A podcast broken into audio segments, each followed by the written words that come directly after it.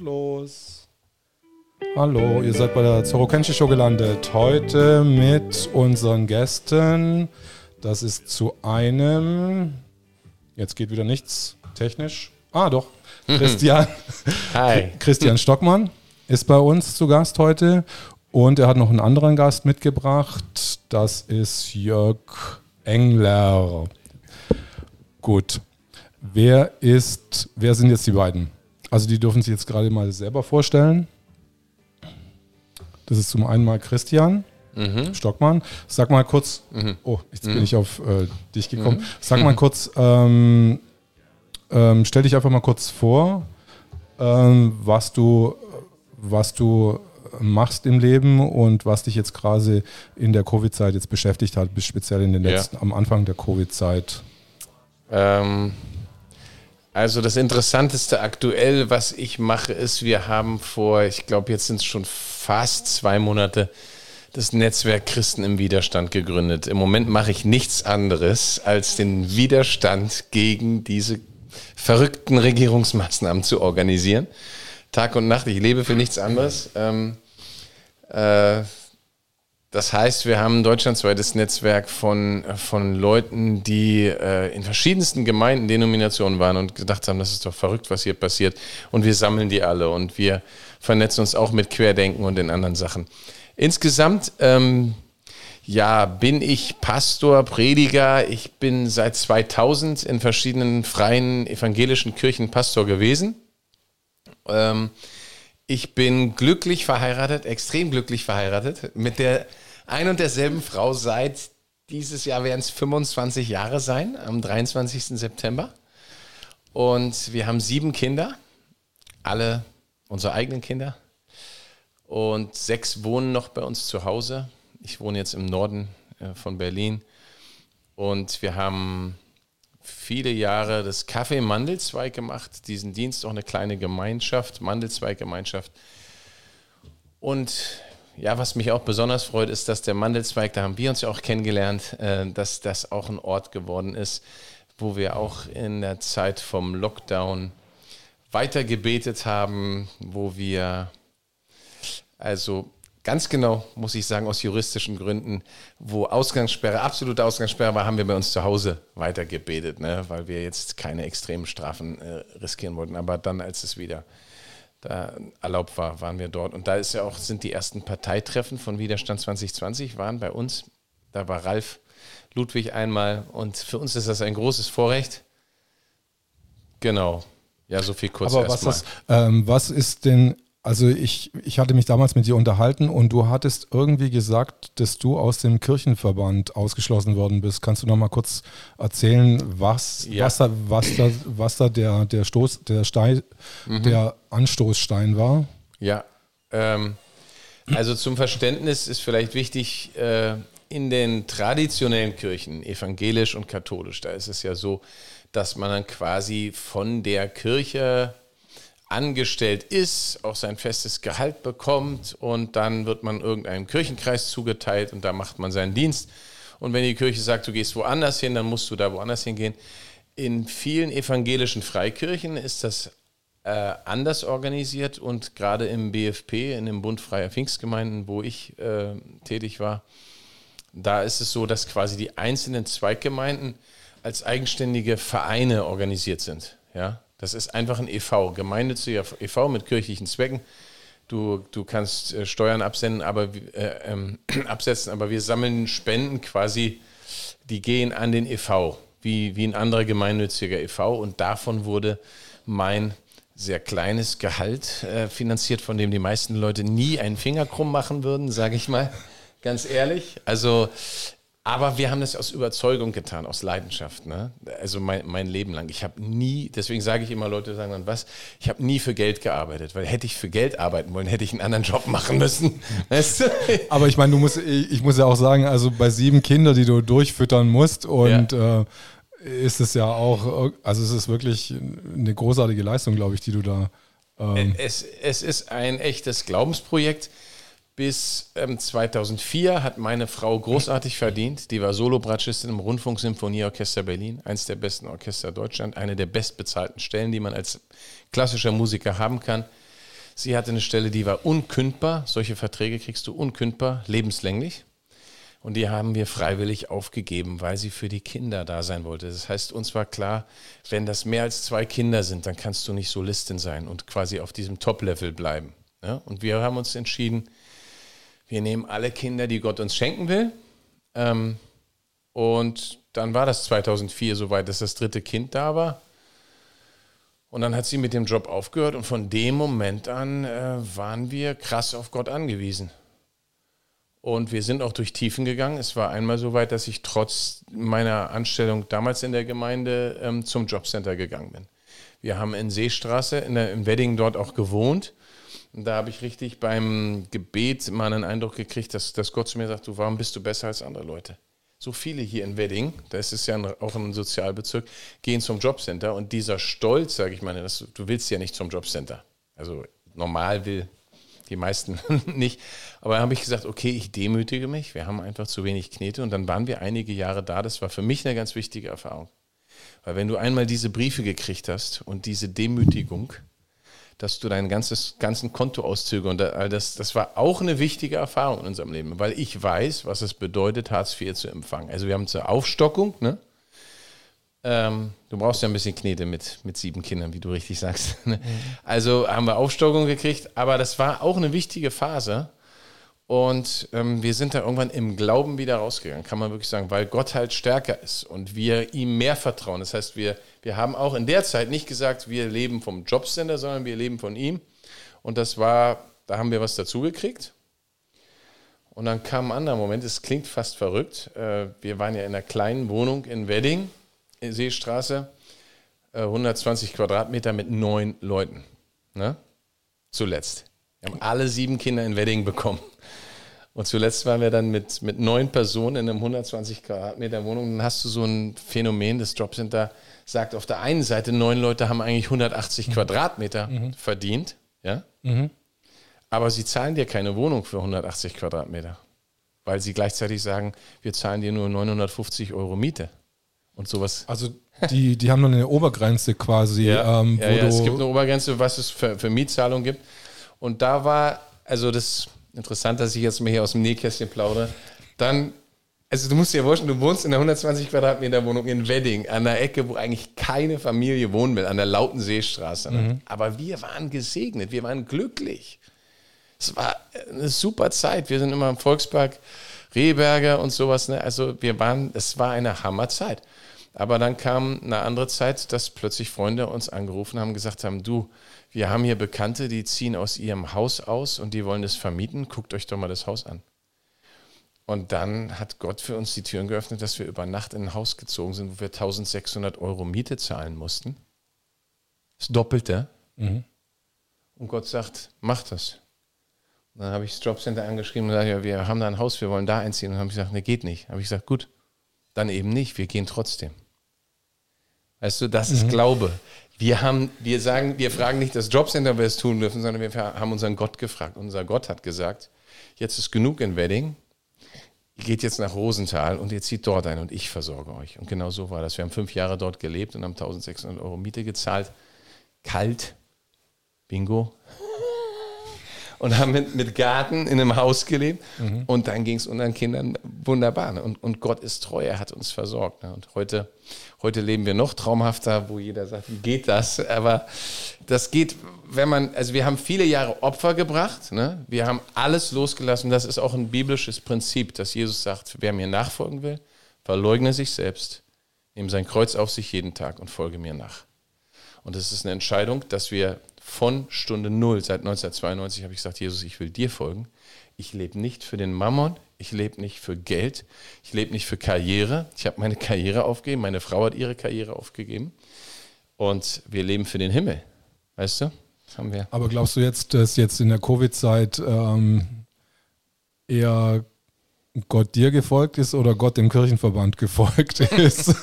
das ist jetzt die Frage, der dich ja anscheinend, äh, ihr seid da irgendwie nicht mit guten, ihr seid ja nicht gut auseinandergegangen, jetzt so wie ich das mitbekommen habe. Magst genau, du da, da ja, noch was ich, drüber ich erzählen? Zu weit ausgeholt. Ja. So, wir müssen das Interview schneiden. Nein, das können wir, wir, wir, wir, wir, brauchen das gar nicht schneiden. Also ja, wir bringen das alles drin. ähm, genau, ich kam ja so drauf mit der Versorgung, dass wir quasi als gemeinnütziger e.V. Ähm, die meisten Kirchenverbände haben sich völlig den, also 99 Prozent der Kirchen haben sich da untergeordnet. Und wir haben ganz deutlich sofort im März beim, irgendjemand meckert doch, ist wahrscheinlich hier mein Tablet war. Ich muss das mal, ich mach, drehe dem den Saft ab. Genau, Tablets deaktivieren. Äh, wir, wir tun uns von der Außenwelt abgrenzen, soweit es geht. Also wir haben hier, wir halten auch Mindestabstände hier ein. Ja. ja, ähm, also wir haben gleich im März gemerkt, äh, das, das ist verrückt. Das kann, das kann gar nicht von Gott sein. Du hast gefragt, ist Gott mehr auf unserer Seite oder auf der anderen? Äh, Gott folgt natürlich niemanden, sondern die Frage ist, folgen wir ihm? Ne? Und die Frage ist, was, wie, wie denkt Jesus über die Sache, die, die war für uns völlig klar. Also da kam ja Ostern und alles, was wir im Neuen Testament lesen, ist, dass Jesus Krankheit besiegt hat. Er war der mächtigste Heiler, der jemals auf der Welt gelebt hat wenn du das, das Evangelium durchliest, wo immer er hinging, heilte er alle Kranken. Mhm. Es gibt keine einzige Ausnahme. Von ihm ist so eine krasse Heilungskraft ausgegangen. Das heißt, er ging in Dörfer, Städte, überall brachten sie die Kranken zu ihm. Er heilte Leprakranke, Aussätzige, Gelähmte. Mhm. Er hat mehrere Tote auferweckt. Ja, er hat mhm. Blinde sehend gemacht. Man kennt da so, manche Leute denken ein oder zwei. Nein, wenn du genau schaust, dann, äh, dann kannst du Markus 6, sage ich mal, ich glaube Vers 56, wer mal nachschauen will, am Ende von Markus 6 heißt es, dass dann die Leute sich überall auf ihn stürzten und alle, die ihn anrührten, wurden völlig geheilt. Das heißt, es war unglaublich krass, diese Kraft, die von ihm ausging. Deswegen war er auch, ist er drei Jahre umhergegangen in Israel. Die Leute wollten überall zu ihm. Ne? Und dieser Jesus angeblich glaubt die Kirche an einen Auferstandenen, der diese Power hat. Und dann fürchten sie sich vor einem kleinen Virus. Moment, jetzt haben wir aber immer noch nicht, äh, wir reden um den heißen Brei rum, wie der Disput überhaupt zustande gekommen ist zwischen deiner, zwischen deiner. Meiner Gemeinde und mir. Nee, zwischen nicht von deiner Gemeinde von dir, sondern zwischen da, von dem den, Verband, dem, Kirche. dem, Kirchenverband und dir und der Gemeinde. Ja, okay, quasi. das willst du noch hören. Ja. Der Disput ist so gekommen, dass äh, wir am 21. März einen Seminartag bei uns hatten, dort im Wedding, in unseren Gemeinderäumen hatten wir schon langfristig geplant, vier Monate vorher, hatten auch einen Schweizer Gastsprecher eingeladen. Zwei Wochen später geht die Grenze, vorher ging die Grenze zu, der Schweizer konnte nicht kommen. Und ich dachte, ja, lassen wir jetzt alles ausfallen. Und dann war ganz klar der Impuls, nein, wir machen das. Genau dieses Seminar, das war auch speziell zu dem Thema eigentlich, also es führt jetzt vielleicht ein bisschen weit, Mose Elia haben wir das genannt. Es ging darum, mutig für die Wahrheit aufzustehen. Mhm. Das war schon das Thema. Mutig äh, für die Wahrheit aufzustehen und ein Zeuge zu sein äh, für die Wahrheit und auch Verfolgung in Kauf zu nehmen. Und dann dachte ich, okay, wir machen das trotzdem. Und dann kam der 16. März, wo die erste Ankündigung war, man darf jetzt nur noch Veranstaltungen machen bis 50 Leute und hätte Namenslisten machen müssen. Ne? Und hätte da auch schon ich weiß nicht, es waren irgendwie besondere Dinge, die erste Woche. Ne? Bis 50 hätte man noch dürfen, aber man hätte dann alle Leute aufschreiben müssen und es, ich weiß nicht, ob schon was mit Sicherheitsabständen oder sowas war, weiß ich jetzt nicht mehr. Aber wir haben gesagt, wir machen das trotzdem. Und am Ende dieses Tages habe ich eine Predigt ähm, gehalten, die halte ich für historisch. Die kann man im Internet sehen.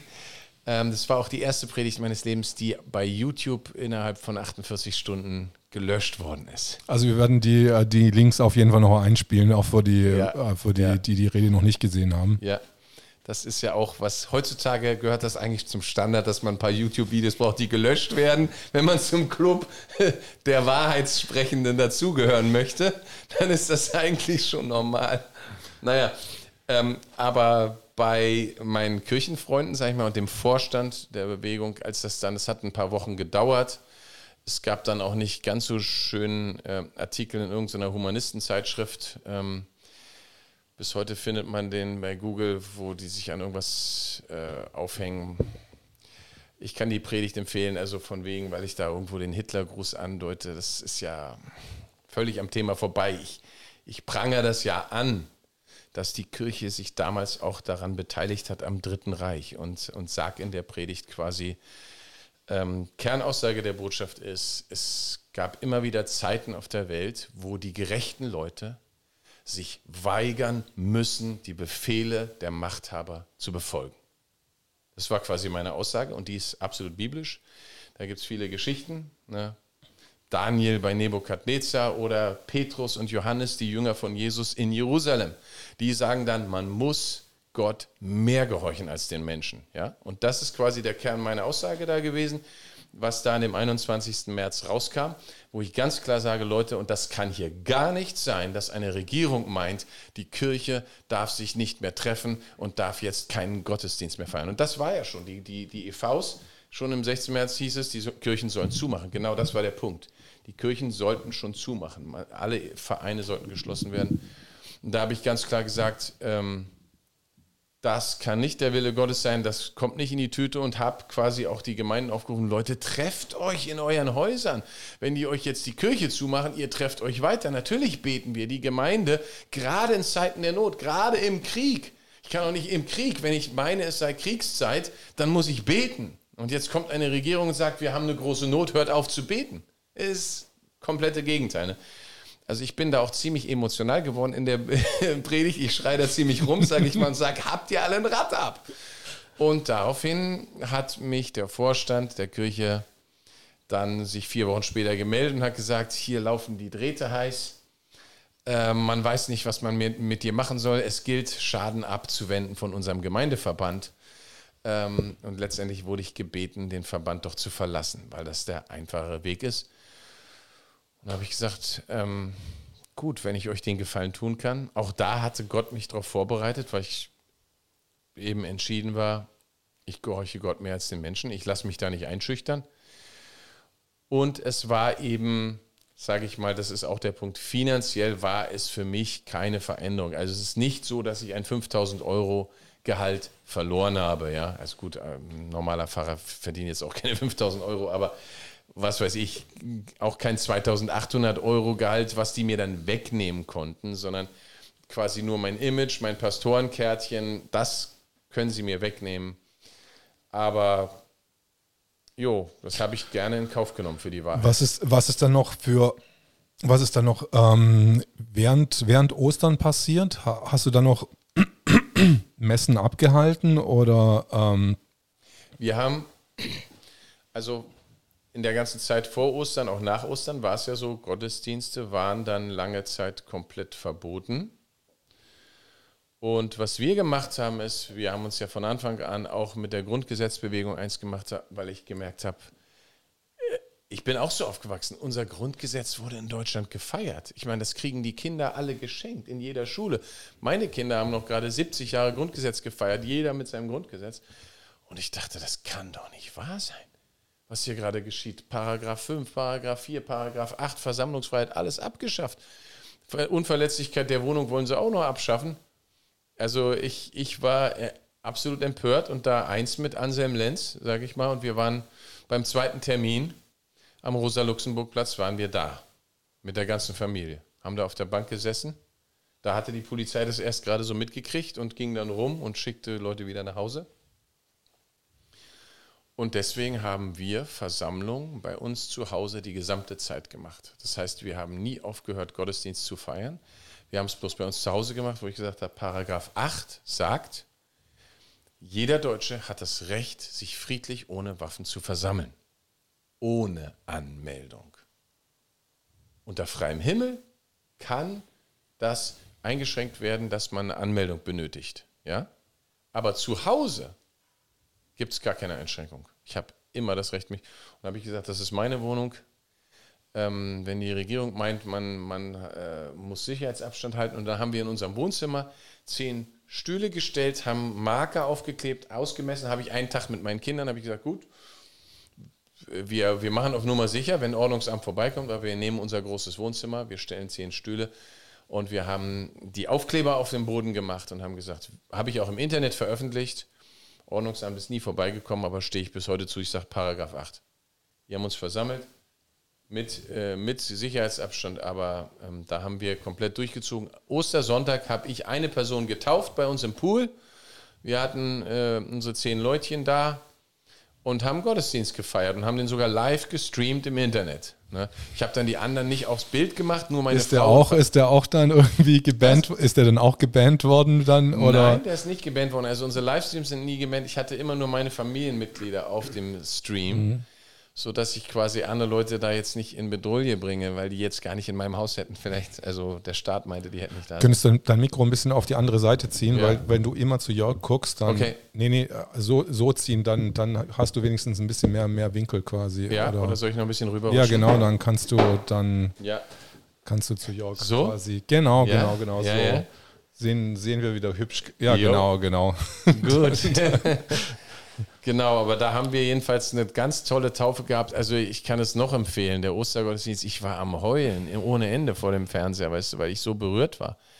Also vor dem, wenn, wenn du die, diese Osterpredigt, wenn ihr da mal reinklickt, äh, mir passiert das manchmal, ich war die halbe Zeit äh, am Heulen und denke, ey, Jesus ist so gut. Gott, äh, ich glaube, dass dieses Jahr zu Ostern die Kirche die größte Chance in der Geschichte der Menschheit verpasst hat. Weil ich glaube, dass die Kirche, also wenn du fragst, wo war Gott zu Ostern? Jesus war da, wo er immer ist. Der sitzt im Himmel auf seinem Thron und sagt, mein ist der Himmel, mein ist auch die Erde. Aber auf der Erde, da ist er mit seinem Geist in seinen Nachfolgern. Und er möchte, dass die beten, unser Vater im Himmel, geheiligt werde dein Name, dein Reich komme, wie im Himmel, so auch auf Erden. Das heißt, der Plan von Jesus ist eigentlich, dass der Himmel auf die Erde kommt. Und im Himmel ist es gut. Da ist kein Schmerz, kein Geschrei, weißt du? Und das ist eigentlich dieses Vaterunser. Wie im Himmel, auch auf die Erde. Ne?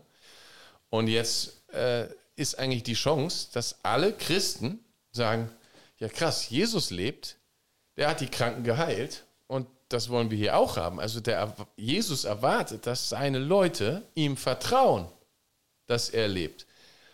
Und äh, Ostern wäre die Chance gewesen, dass alle Leute sagen, was feiern wir denn da? Die Auferstehung Jesu. Der Typ, der den Tod besiegt hat, soll sich jetzt fürchten vor einem Virus? Ich meine, und, und die Chance wäre gewesen, das ist meine Sicht, dass die Christen aus jeder Denomination sagen, also ihr könnt euren Virus feiern, wie ihr wollt. Was, was heißt de Denomination ist ein, ähm, gut, dass du nachfragst, da gibt es bestimmt Leute, die das dass es gibt ja so sehr viele verschiedene Glaubensrichtungen, also katholisch oder evangelisch oder methodistisch oder baptistisch oder sowas. Ne? Das heißt, man nennt so die verschiedenen christlichen Splittergruppen, die sich zwar alle auf dieselbe Bibel beziehen, aber die alle ein bisschen anders auslegen. Ne? Grob sage ich mal katholisch, evangelisch, aber gibt noch ganz viele andere. Und die haben alle durch die Bank Ostern ausfallen lassen. Alle ohne Ausnahme. Ich kenne keine einzige Gemeinde. Es gab, glaube ich, ein, zwei katholische Priester, die sich beschwert haben. Mhm. Ne? Ich glaube, ein paar Bischöfe, die gesagt haben, das kann doch nicht sein. Frech. Naja. vielleicht vielleicht war das, war das gerade ein Einwand von irgendeinem Bischof, der, der es doch gemacht hat. Ja. Wie kriege ich den ruhig? Lautstärke. Äh, eigentlich zeigt er an Lautstärke sehr aus, aber keine Ahnung. Ähm naja, auf jeden Fall, die allermeisten haben es einfach stillschweigend ausfallen lassen. Ich glaube, die historische Chance wäre die gewesen, weil es halt genau das Fest ist, was quasi den Sieg des Lebens über den Tod ausdrückt. Ja? Die, dieser Moment, wo man sagt, der Tod ist besiegt, die Lebenskraft Gottes ist stärker als jede Krankheit. Das ist die Message. Und das wissen die Christen. Das wissen die. Und trotzdem beugen sie sich vor der Krankheit. Ich konnte meinen Augen nicht trauen. Und ich, ich, ich hätte gedacht, wenn die jetzt sagen, wisst ihr was, ähm, machen wir trotzdem. Und wenn wir sterben, unser Gott ist uns wichtiger. Das wäre die richtige Haltung. Ja, selbst wenn es einen tödlichen Virus gibt, unser Gott ist uns so wichtig, das wäre Hingabe. Ne? Unser Gott ist uns so wichtig, unser, unsere Liebe zu ihm auszudrücken. Das ist doch Leidenschaft, das ist doch Überzeugung. Ich, also für mich sind das alles Weicheier. ehrlich. Ich, ich hoffe, wir werden jetzt nicht alle gesteinigt dann irgendwann auf der Straße von allen möglichen Christen da, nachdem die das jetzt hier gesehen haben. Aber weißt du, was die Chance mhm. gewesen wäre? Die Chance wäre gewesen, alle Kirchen feiern entgegen den Anweisungen des Staates Gottesdienst, weil sie sagen, genug ist genug, wir ehren unsere Regierung, alles schön, aber Ostern nicht mit uns, fällt nicht aus. Und was dann passiert wäre, dann wären Tausende, Millionen von Christen wären in ihre Kirchen gegangen. Und weißt du, was die Welt dann erlebt hätte? Die sind alle gesund. Keiner stirbt. Wo ist denn der Virus? Das, das äh, würde dann heißen, dass der Virus einfach für Christen quasi äh, nicht äh, gilt, quasi, sondern nur für irgendwelche anderen, also nee, für, für, Ungläubige, nee. ja, nee? Nein, okay. ich meine damit, dass quasi das Zeichen ist, so viele Menschen sind zusammen und da ist nicht so eine krasse infektiöse Kraft. Das quasi so wie Black Lives Matters jetzt bei, am 6. Juni in Berlin, wo die Leute eigentlich, da hätten sie schon was da müssen. Hallo, wir hatten 15.000 Leute auf dem Alexanderplatz und wo waren die Toten danach? Und das hätten wir, den Beweis hätten wir Ostern schon haben können. Ja, wo sind denn jetzt die Toten? Die sind im Glauben in den Gottesdienst gegangen und wo sind sie denn? Sie sterben ja alle nicht. Verstehst du? Das meine ich. Aber glaubst du, äh, dass das vielleicht die, dieses Jahr die, das, die Geburt des Antichristen ist, weil ja wirklich alle, die Kirche quasi scheint besiegt zu sein, also in einem, ähm, sie, sie machen nichts quasi, sie beugen sich ja. Also Geburt des Antichristen ist ein bisschen speziell, diese, diese Formulierung. Es es erinnert ein bisschen Jesus in der Nacht, als er verraten wurde, sagte er, jetzt ist die Stunde der Finsternis gekommen. Und das gab es damals in Jerusalem, dass sich quasi die ganze Dunkelheit gegen Jesus Christus verschworen hat und er ist ja ans Kreuz genagelt worden. Und da war so ein Hass an so eine Ablehnung. Und das beschreibt er so, dass er sagt, das ist diese Stunde der Finsternis. Und ich würde schon sagen, diese Welt hat noch nie eine so globale böse Übernahme erlebt wie jetzt im März äh, 2020. So würde ich das tatsächlich formulieren. Das würde ich jetzt nicht an einen Geburtstag einer besonders bösen Person, die du Antichrist nennst, sondern wir glauben mehr, dass es, es gibt das reale Böse. Und das, den nennen wir Satan, den nennen wir tatsächlich den, den Teufel. Ähm, der quasi die, die gottfeindlichen, wirklich perversen, bösen Mächte ähm, anleitet, äh, personifiziert und, und inspiriert mit einem Heer von Dämonen, also laut biblischer Aussage ungefähr ein Drittel. Also die biblische Perspektive ist, du hast zwei Drittel gute Engel und ein Drittel negative, ist auch eine gute Nachricht. Ja, doppelt so viele. Also die doppelt so viele gute Engel genau. sind auf jeden Fall da. Genau. Also wir sind gar nicht so schlecht quasi aufgestellt, ja, würde ich sagen. Genau. Nicht schlecht. Das habe ich auch, das höre ich jetzt auch zum ersten Mal. Ja, das, das ist tatsächlich ein biblischer Beleg, dass Satan ein Drittel der Engel mitgenommen hat, sozusagen. Ne? Ähm, aber das ist momentan eine Phase. Deswegen haben wir auch Hoffnung, dass wir sagen, äh, wir stehen auf und wir wollen dagegen angehen. Wir gehen mit unseren Gebeten, mit unserem Glauben dagegen an und wir sammeln. Und ich habe die Hoffnung, ähm, dass wir diese Welt wieder von dieser bösen Herrschaft befreien. Und ähm, diese, diese bösen Kräfte nutzen Menschen, die sich dem Bösen hingeben. Also Adolf Hitler ist zum Beispiel, ne?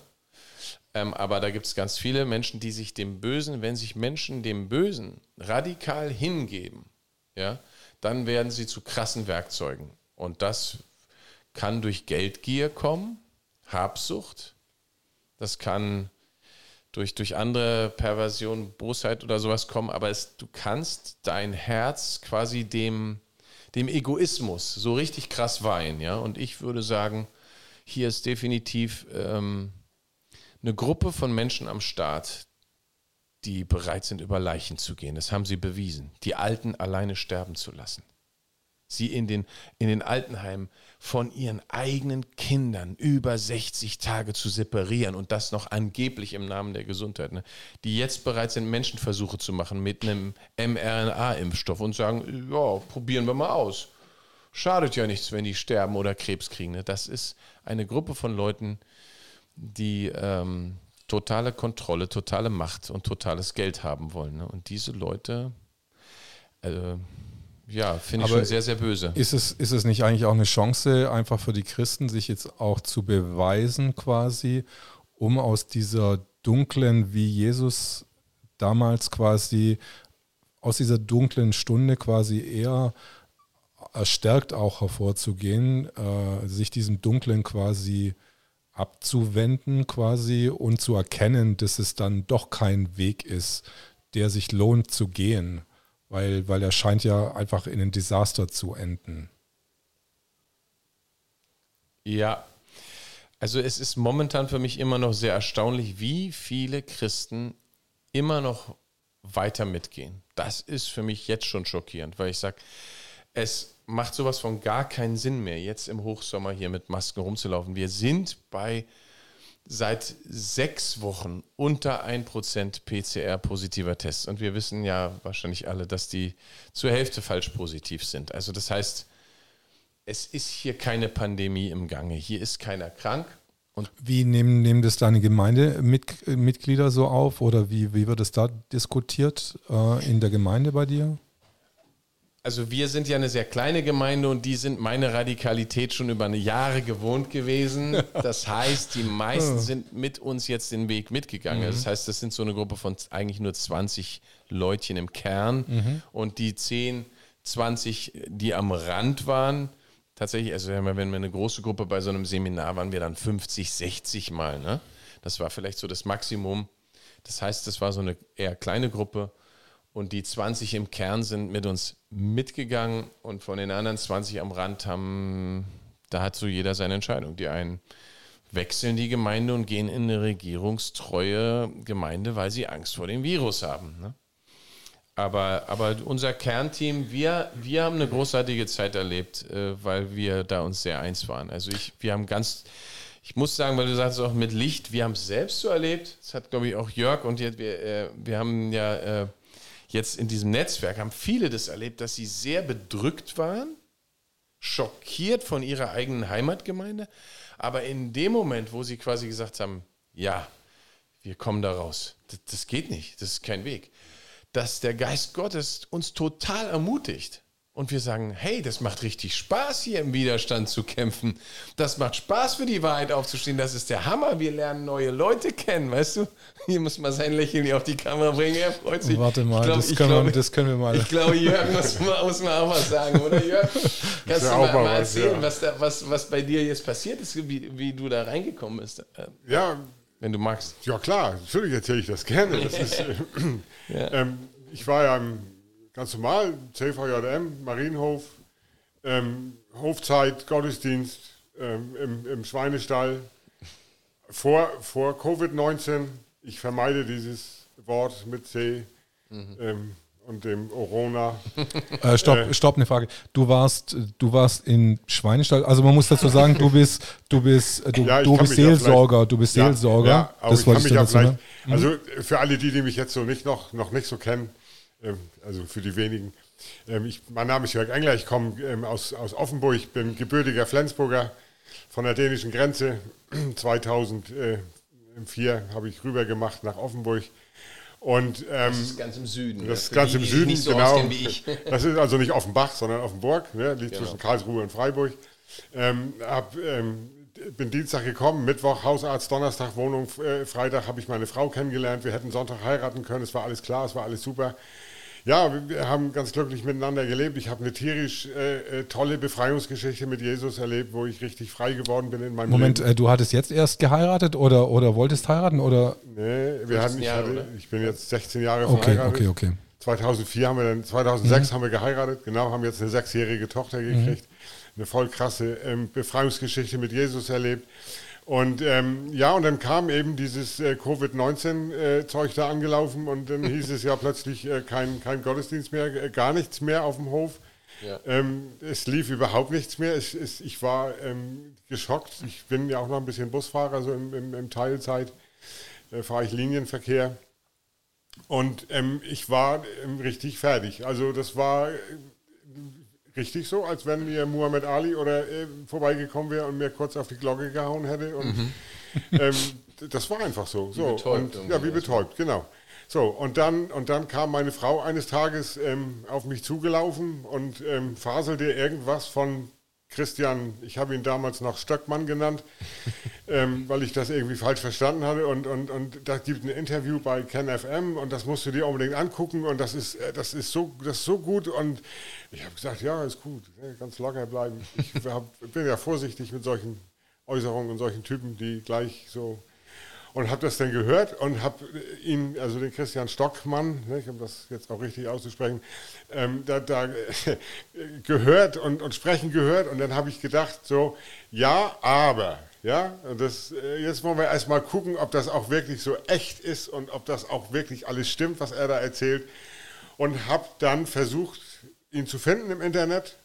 Habe dann irgendwie so einen Mandelzweig gesucht im Internet, habe nichts gefunden, außer in der Gemeinde, aber ich habe nichts gefunden. Ich habe ähm, dann eine Telefonnummer gefunden, habe da angerufen. Die Telefonnummer sagte mir, ich soll doch bitte eine andere Telefonnummer anrufen. Also das war so eine richtige Under Underground-Aktion quasi schon Christen finden, Christen quasi auf, auf dunklen Kanälen oder so ähnlich. Ja, so kann man sich das vorstellen. Und dann habe ich ihn aber an die Leitung gekriegt.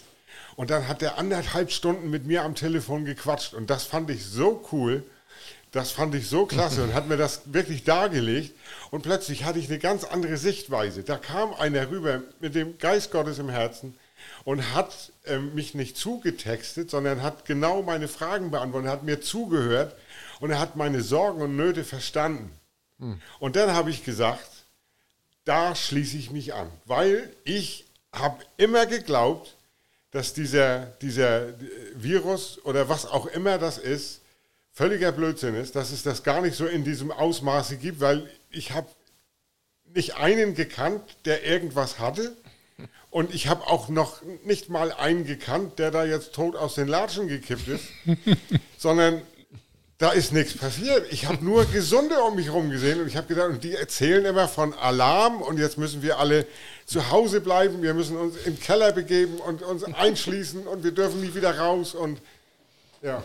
Also du meinst diese Leute, die dann diesen in diese Luftschutzbunker, die sich da schon selber welche gekauft haben quasi. So, so äh. ungefähr, ja, genau. So, und, und dann, und dann habe hab ich, hab ich ihn ja kennengelernt und, und da habe ich gesagt, da muss ich mich anschließen und da muss ich, ich muss, ähm, ich, ich war ja ver, ver, verdonnert dazu, weil ich habe leider keinen kein Predigerausweis und ich habe auch nie eine Bibelschule gemacht, also eine offizielle, wir machen jetzt eine, aber es ist jetzt keine so offizielle. Ähm, habe ich habe auch nie irgendwie eine Ausbildung zum Prediger gemacht. Ich habe ähm, das alles äh, und deswegen darfst du auch in den äh, also in diesen Kirchen nicht, nicht predigen, darfst am besten nicht sagen äh, Kirchenkonsument, ne? also äh, Predigtkonsument und dann und dann ist gut und, und das bin ich aber nicht. Und dann haben, äh, haben wir gesagt, meine Frau und ich, wir machen jetzt Urlaub nicht an der Nordsee oder auch nicht an der, am Pazifik, oder, sondern wir fahren nach Berlin.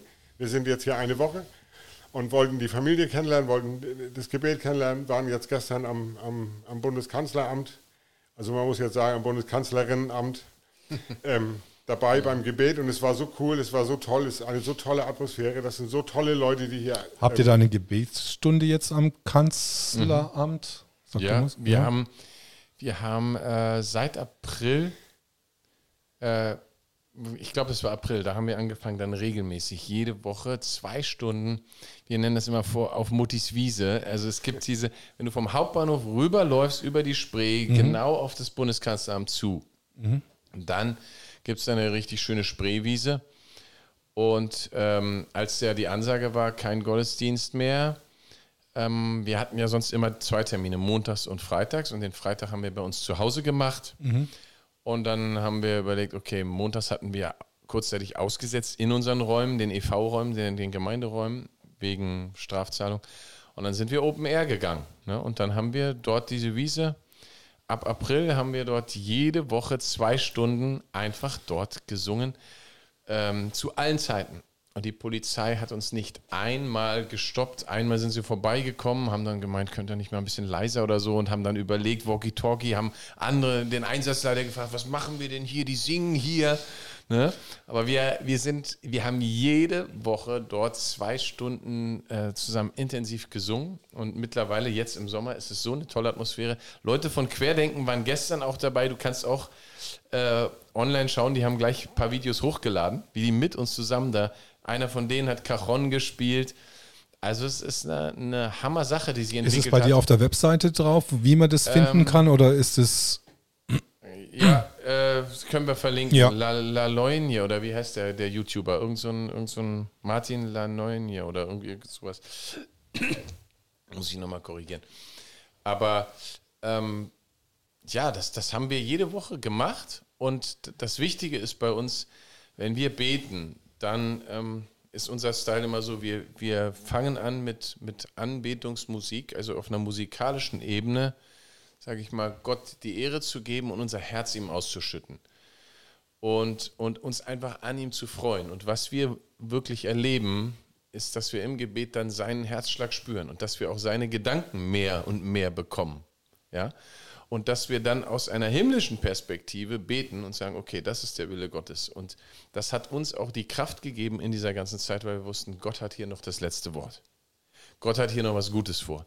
Und da haben wir sehr kühn gebetet und gesagt, diese Regierung wird wegtreten diese Ungerechtigkeit kommt nicht durch. aber, aber nochmal kurz zurück, also wenn ich, wenn ich da jetzt gerne hingehen würde, äh, möchte, mhm. ähm, das ist einmal die Woche oder zwei? Ja, Mittwoch 17 Uhr sind wir jetzt immer da. Mittwoch 17 Uhr und da muss man dann zum Kanzleramt laufen und Auf dann... der Wiese vor dem Kanzleramt, quasi direkt vor der Schweizer Botschaft. Wenn du vom Bundes, weil wenn du vom Hauptbahnhof rüberläufst über die Spree, gibt es mhm. diese... so eine ähm, kleine Brücke oder so. Eine Brücke, nicht, ja, es gibt sogar zwei Brücken, aber du kommst die auf dem direkten Weg vom Hauptbahnhof über eine Brücke und mhm. gehst auf das Bundeskanzleramt zu. Und da ist diese Wiese. Und genau da, wo wir immer gebetet haben, hat ja jetzt auch Querdenken ein großes Zeltlager aufgeschlagen. Die machen jetzt gerade eine Zeltlager-Demo. Ach die, ach, die zelten gerade da. Ja, ja jemand von okay. Querdenken hat äh, ein, ein Zeltlager-Langzeit-Demo beantragt. Und die mhm. sind da jetzt schon seit dem 1. August geblieben. Aber für uns ist das auch so eine Gebetsübung, weil wir waren ja seit April da, immer auf der Wiese. April, Mai, Juni, Juli. Vier Monate, jede Woche gebetet, zwei Stunden. Und nun genau da, wo wir waren, ist dieses Zeltlager. also dieses Widerstandsnetz hat sich jetzt wieder verfestigt, quasi ja, ausge, aufge, aufge, genau. aufge, äh, und, und gestern verfestigt. sind wir da zusammengekommen. Also das war, das ist, das ist stark, was da passiert. Das ist richtig stark. Und wie hast du, wie hast du das jetzt empfunden? Also jetzt so dein, die erste Gebets, also die, diese, diese Gebetsrunde? Die ja, du da mitgemacht hast? Ich habe das schon mal gesehen, irgendwie auf dem Video, so kurz. Mhm. Und, und dann war ich gestern ja mit meiner Frau und mit meiner sechsjährigen Tochter live vor Ort. Und es war Hammer, es war so genial, es war so erfüllt, ähm, Gottes Gegenwart ähm, so stark zu spüren und auch einfach zu spüren, ähm, dass, dass, dass dieser Gott größer ist als, als wirklich alles andere. Und da hat nichts Bestand. Also ja, es gibt nichts, was, was, was, was Gott irgendwie übertrumpfen könnte. Oder ähm, auch so ein, so, ein, so ein kleiner Virus hat da echt null Chance, ähm, ähm, Gott irgendwas ähm, zu wollen, sondern, sondern einfach seine Liebe zu spüren. Und, und ähm, ja, er, er, hat mich 30 Minuten vor meinem Tod, hat er mich damals gerettet. Und, ähm, und, und, und jetzt hier stehen zu dürfen und das erleben zu dürfen und die Geschwister, also die, jetzt nicht meine Leib, leiblichen Geschwister, aber sondern so ähm, die, die, die, die, Kumpels und, und Freunde und ähm, erleben zu dürfen, ähm, gemeinsam Gott anzubeten und dieser, dieser Gott antwortet auch noch, ähm, der lässt sich da echt nicht lumpen, sondern der hm. spricht auch noch in die Herzen und das ist, ist einfach gewaltig. Das ist einfach nur noch schön ja, das, das kann, man, kann man mit Worten kann man schon gar nicht mehr ausdrücken. Also das schön reicht nicht, herrlich ist, ist zu wenig, ist alles zu wenig. Also. Ah, Nochmal auf was anderes zu was anderes zurückzukommen. Ähm, du hattest mir vorher gesagt, dass ein Video vor dir oder ein, äh, ein Audio von dir, von dir jetzt viral gegangen mhm. ist. Um welches Audio handelt sich denn das, äh, was ähm, du da ähm, gemacht hast? Genau, äh, das, das war ja der 1. August in Berlin, den, den wir auch mit äh, erlebt haben und auch als, als Netzwerk Christen im Widerstand haben wir den Tag total gefeiert. Wir haben deutschlandweit eingeladen. Ich glaube, es sind 50 Leute aus der Republik von unserer Truppe gekommen. Wir haben den Tag auch bei einem, mit einem Grillfest bei uns im Garten mit, mit 40, 50 Leuten dann geendet. Viele Leute haben bei uns übernachtet. Und wir haben den Tag angefangen, morgens um 10, direkt vor dem Bundeskanzleramt. Diesmal dann vor dem Haupteingang, um so Angie richtig ins Gesicht, in the face, zu singen und zu sagen: Get me in the face, Tag okay. Der Freiheit, das Ende der Pandemie. Und wir hatten dann eine ganz starke Gebetszeit auch. Also, wir haben immer so Gitarre, meine Frau eine Bratsche und jemand eine Cajon. So, das ist so ein bisschen der Style, ne? So äh, in dem. Und dann noch ein paar Leute mit Mundharmonika. Und, und wir singen ja so nicht alte Kirchenlieder, sondern so ein bisschen moderne, peppigere Sachen. Kann man sich ja auch im Internet anhören. Ähm, und so haben wir den Tag angefangen und waren den ganzen Tag da, mit da rumgezogen unter den Linden und dann auf der Abschlusskundgebung. Und ich war am nächsten Tag so bewegt, dass ich, und wir hatten ja schon am Tag mitgekriegt, was Spiegel schreibt. Und ich dachte, das, das, das kann nicht wahr sein. Die geben sich ja jetzt so die Blöße. Die Medien schaufeln sich gerade das eigene Grab. Also in gewisser Weise auch positiv, weil das ist so ein peinliches Ausmaß gewesen. Diese Berichterstattung auf Spiegel Online war um 13 Uhr der Artikel. Ich habe ihn selbst auf dem Handy gesehen, dass um 14.30 Uhr die Demo von diesen 17.000 Aluhüten beendet worden ist, wegen Nichteinhaltung der Hygienevorschriften.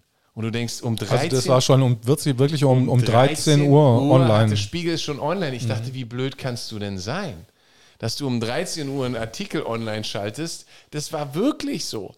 Wo schon drin stand, quasi Regierungsanweisung, die wird um 14.30 Uhr abgesagt. Das heißt, die Leute, die Mitarbeiter, die wollten einfach ins Wochenende. Die ganzen Reporter von allen Mainstream, weißt du, die, und so kam das auch zustande. RBB schickt ein Team um 12.45 Uhr, die sagen, Mensch, um eins ist Mittag, wir machen mal ein paar Aufnahmen bei Unternlinden, holt uns ein paar Verrückte, ein paar Rechtsradikale brauchen wir, wir brauchen noch ein paar, die richtig deppert sind und die dann irgendeinen Mist erzählen und machen mal ein kleines Interview und dann um 17, das wird eh abgesagt. Polizei hat schon Regierung, alles klar. Womit die überhaupt nicht gerechnet haben ist, dass dort über 200.000 Menschen aufkreuzen und dass um 16 Uhr die Kundgebung aber erst angefangen hat, weil die Leute strömten und strömten und Michael Ballweg konnte die Veranstaltung noch nicht eröffnen, weil noch nicht alle da waren und die Polizei immer sagte, weiter durchgehen, weiter durchgehen und die Menschen haben die komplette Fanmeile voll gemacht von äh, großer Stern bis Wie kommt denn deine konservative Rechnung von 200.000 Ja. Menschen zustande auf der Meile? Ähm, kann, ich, kann ich kurz erklären. Ähm, Gehe ich auf die Sprachnachricht danach nochmal ein? Oder ja. Ähm, also wir haben ja einmal den Livestream. Ich kann das auch nur nochmal empfehlen. Jeder, der einfach wirklich an Fakten, an Wahrheit interessiert ist, wenn es solche Leute noch gibt, es scheinen immer weniger momentan geworden sein, einfach den Livestream auf dem Kanal von Samuel Eckert gucken. Weil dann siehst du, wie die Straße des 17. Junis um 17 Uhr und um 18 Uhr und um 19 Uhr immer noch voll war. Die Polizei hat um 16.52 Uhr offiziell gesagt, diese Veranstaltung ist beendet, bitte gehen Sie auf dem schnellsten Weg nach Hause. Und es ist ein Fakt, dass 200.000 Menschen nicht nach Hause gegangen sind. Also schon da ist die Berichterstattung der Polizei so nach dem Motto 17.000 Hanseln und um 16 Uhr aufgelöst und alles vorbei. Guck dir den Livestream an. Dort ist eine Demonstration des Volkes, die in Frieden. Dort gab es keine Ausschreitung. Sie haben einfach nur gesagt, wir bleiben hier. Wir demonstrieren für Freiheit und für Grundrechte. Die Polizei war machtlos. Das war eigentlich die kraftvollste Demonstration überhaupt. Wenn man die Gesichter sieht beim Livestream der Polizisten, du fängst fast an zu weinen. Die Leute, die wussten selber nicht, die sollten ja nur ausführen. Ne? Okay, meine Rechnung kommt so zustande. Es, es war ja dann, ich habe auch mit vielen Freunden diskutiert, ich habe versucht den Leuten zu erzählen, weil auch viele Christen wieder sagen, was bist du wahnsinnig, wieso bist du bei der Demo? Meine, meine Schätzung deckt sich ganz genau mit, die, mit der von dem Polizeikriminalhauptkommissar, der jetzt im Internet gerade letzte Woche aufgetreten ist.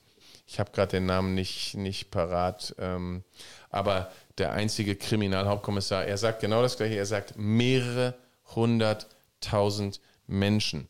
Dieser Kriminalhauptkommissar Kommissar ist sein Leben lang auch daran interessiert, immer die Fakten herauszufinden. Das fand ich interessant.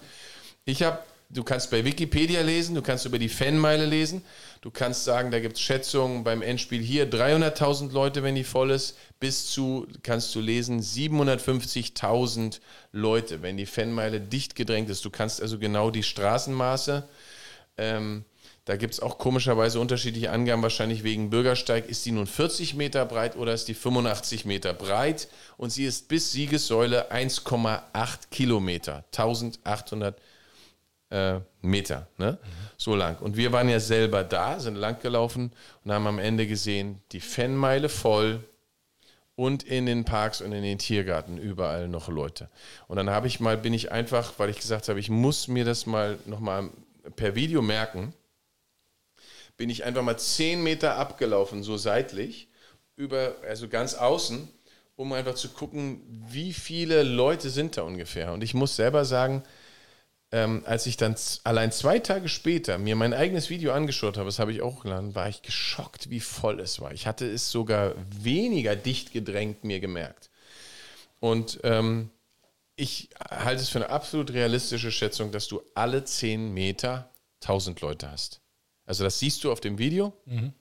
Wenn du 10 Meter gehst und siehst über die Breite, hast du gut 1000 Leute alle 10 Meter und das packst du auf 1800 und bist bei 180.000 Leuten. Das ist eine absolut realistische Zahl. Kannst du in Wikipedia von einer, von einer in der Art gefüllten Fanmeile 180.000 Leute, pack 20.000 in den Parks dazu ähm, wir haben auch von den, von den Busunternehmen solche Angaben, dass sich 200.000 Leute eigentlich angemeldet hatten. Das heißt, das passt an jeder Ecke. Und Jörg erzählt auch mal so schön die Sache mit den 17.000, wenn die da gewesen wären. Ne? Ja, also ich habe ähm, es gelesen, auch im Internet, aber das ist eine durchaus tolle Rechnung. Muss ja da sagen, muss ja ein bisschen für die ARD auch sprechen. Die reden ja von 17.000 Menschen, das haben sie aber gemacht, damit der Sicherheitsabstand auch eingehalten wird bei dieser Demonstration. Und zwar, wenn also 17.000 Menschen da sind, dann hätte jeder Demonstrant 18 Quadratmeter für sich. Und somit wäre der Sicherheitsabstand ja mehr wie, und dann hätte man ja auch keine Masken gebraucht. Also das hätte ja eigentlich auch alles gepasst mit den 17.000. Das einzige Problem bei den 17.000 ist, wenn man sich dann die Bilder anguckt, dass man sich fragt, wo sind die 18 Quadratmeter pro Person? Ja, irgendwie, ja, irgendwas. irgendwas. passt da ja nicht. Ja. Also irgendwas das passt da nicht. Ne? Und Genau, wir wollten dir die Sprachnachricht, hast du noch gefragt. Ah ja, genau, die genau. Sprachnachricht. Was, ja, ich, bin, ich, bin, ich bin ganz heiß auf diese Sprachnachricht. Ja, ich weiß gar nicht, ich habe sie noch nicht gehört. Deswegen. Du musst sie dir anhören. Okay. Also es war jedenfalls so, dass ich am, am Tag danach, nachdem man die ganzen Nachrichten, habe ich gedacht, ich muss einen Bericht verfassen an alle meine Freunde an alle Christen, weil das ist doch nicht wahr, was jede Zeitung schreibt. Ich meine, das, ich konnte nicht glauben, dass sie das durchziehen. Ja, äh, aber sie haben es durchgezogen aufs peinlichste Maß und sind bei den 17.000 geblieben und sind sogar bei dem Abbruchsdatum. Und ich dachte, das ist doch verrückt, die Leute gucken den Livestream nicht und glauben das. das aber, aber was hast du, was hast du jetzt genau, hast du auf, auf dem anderen Livestream gesprochen, Audio oder? Nee, oder? Es kam dann so, ich habe einfach in mein Handy am Sonntagmorgen, quasi am Tag nach dem Samstag, habe ich mich früh morgens irgendwie hingesetzt und habe gesagt, Leute, äh, ich muss euch mal erzählen, was wir gestern erlebt haben. Und dann habe ich zwölf Minuten erstmal aus meinem Herzen gesprochen und ich war noch total euphorisch und offensichtlich haben diese Worte, dass ich das so darstelle, was ich dann erlebt habe, dass, dass eine Million Menschen, davon habe ich geredet noch in dem Bericht, mhm. weil ich es ja noch nicht alles so durchgerechnet habe. Ich halte tatsächlich eine Million mag durchaus etwas zu viel gegriffen sein. Aber Tatsache ist, dass diese Zahlen von der Polizei, Veranstaltungs-, äh, also dem Einsatzleiter, diese Zahlen wurden der, der, der Demo-Leitung sozusagen so weitergegeben. Die haben das sich ja nicht aus den Fingern gesogen. Ne? Das heißt, deswegen kam diese Zahl auch ins Spiel. Und ich habe also quasi euphorisch davon berichtet, diesen 12-Minuten-Bericht total aus meinem Herzen gesprochen, habe den in unser Netzwerk geschickt, dann hatten den 150 Leute und plötzlich, ähm, ich weiß nicht, wie viral das Ding gegangen ist. Ich weiß nur, dass ich dann von Nuoviso TV zum Beispiel, der Stefan oder so, die riefen mich plötzlich an und sagten, darf ich deine Sprachnachricht nehmen, darf ich damit was machen?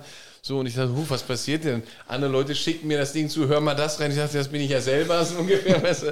Ne, also das war ganz lustig. Und dann eine Woche später, das war jetzt ja gerade erst letzten Samstag in Stuttgart, dann kriegte ich dann am Sonntag einen Link von Jens aus Ravensburg und er sagt, hey, ich war hier in Stuttgart, guck dir mal den Livestream an, klick mal bei Minute 3,50 rein, äh, bei Stunde 3,50 rein, dann kannst du dich hören. Und ich sagte, wie, wieso, wieso kann ich mich hören? Ich war doch gar nicht in Stuttgart.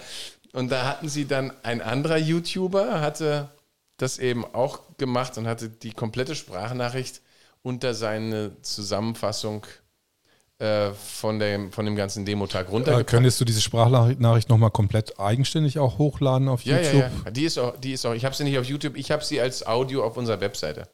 Ah, okay. Und wie ist die Webseite?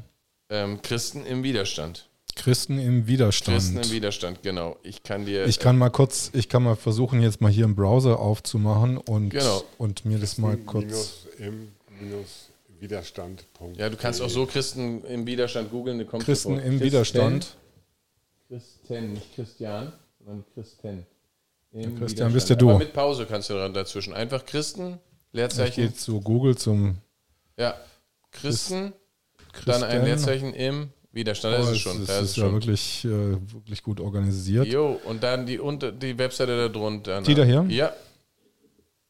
Nee, das ist Nicht doch das? die falsche. Nee, das ist doch die falsche. Eins tiefer. Das ist sie. Die da, ja.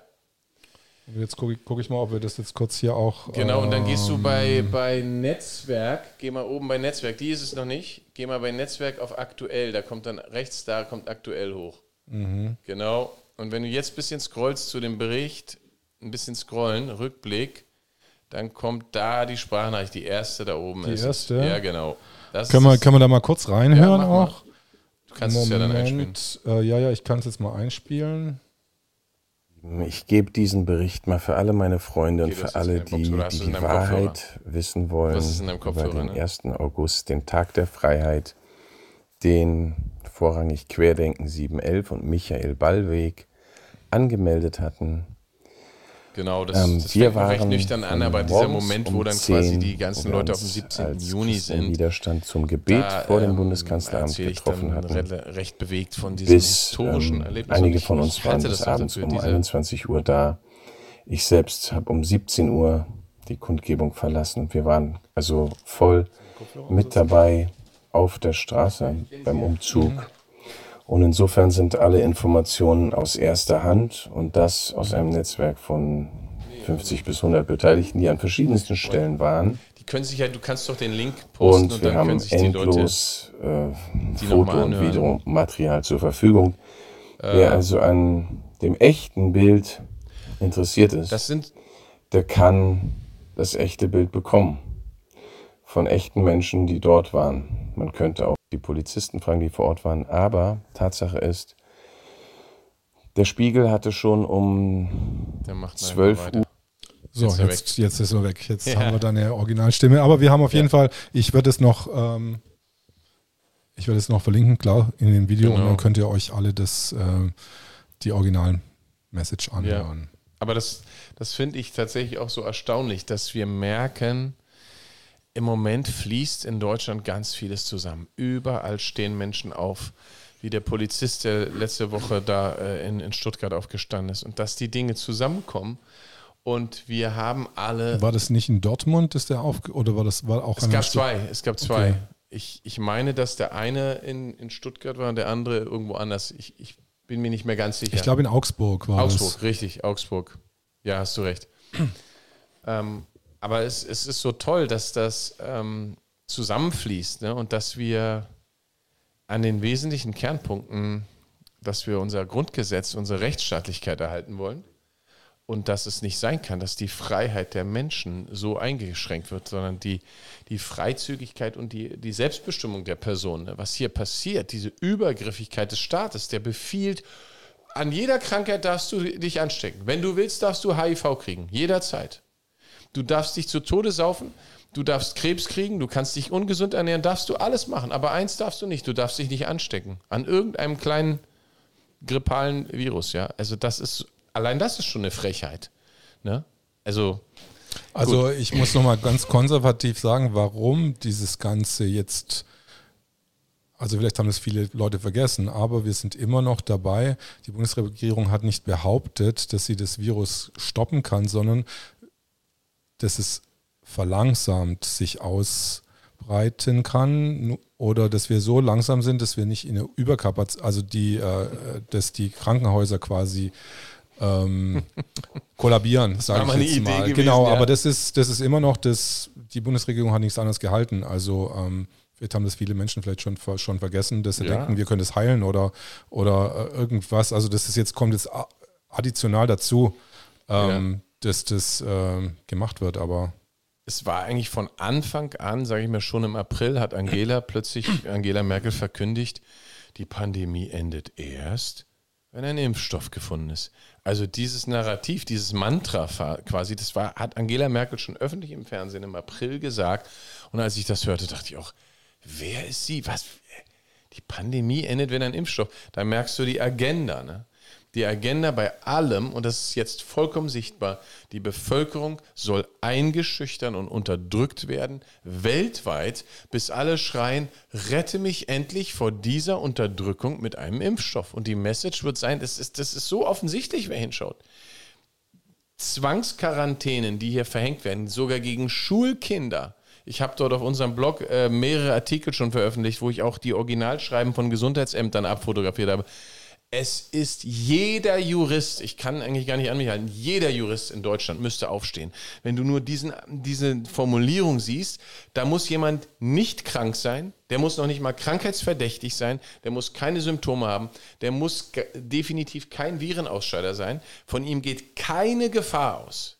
Das, das geben die offiziell zu. Du bist eine Person, von der keine Gefahr ausgeht. Es reicht, dass es zu einem geringen Prozentsatz an Wahrscheinlichkeit möglich sein könnte, dass du dich vielleicht angesteckt hast. Also die, das Schlüsselwort ist ansteckungsverdächtig. Das, das nehmen die Gesundheitsämter her. Und das bedeutet, wenn in einer Schulklasse ganz hinten Fritzchen Müller sitzt und vorne die Lehrerin hat zufällig einen positiven PCR-Test. Das heißt nicht, dass sie krank ist. Das heißt nicht, dass sie infiziert ist. Das heißt nur, dass sie einen positiven PCR-Test hat. Wenn das auf die Lehrerin zutrifft, sperrt das Gesundheitsamt die gesamte Schulklasse momentan zwei Wochen in Quarantäne. Das geschieht hier gerade. Die Klasse oder die Schule komplett? Nein, nur die Klasse. Okay. Die gesamte Klasse, alle Kinder, die auch nur im entferntesten, selbst Fritzchen Müller dahinter, der immer zehn Meter weit weg war von der Lehrerin, und wenn die Lehrerin nicht krank ist. Das geschieht gerade jetzt in Deutschland. Und das ist eine Freiheitsberaubung. Das ist höchste Grundgesetzverletzung. Das ist unglaublich. Ich frage mich ehrlich, warum nicht jeder Jurist aufschreit. Weil vom Infektionsschutz macht es ja Sinn, wenn ich jetzt sage, jemand hat eine schwer ansteckende Krankheit, ja, ähm, was weiß ich, Ebola oder so, solche gefährliche Krankheit. Es macht für eine Bevölkerung durchaus Sinn, ein Infektionsschutzgesetz, weil ich sage, wenn jetzt, wenn jetzt hier jemand ist, der steigt einfach so in den Bus ein ne, und, und steckt einfach mal 20 Leute mit einer tödlichen Krankheit an, das wäre Freiheitsmissbrauch.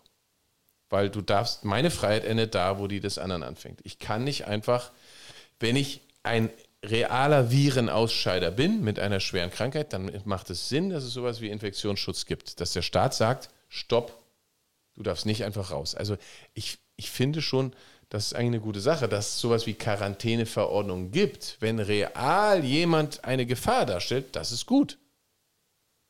Aber was hier passiert, hat nichts mehr damit zu tun. Nichts, gar nichts. Das sind Leute, die nachweislich gesund sind, wo jeder Mediziner nachweisen kann, von dir geht keine Virenlast aus und trotzdem sperrt der Staat sie weg. Das ist kriminell. Das muss jeder Jurist erkennen.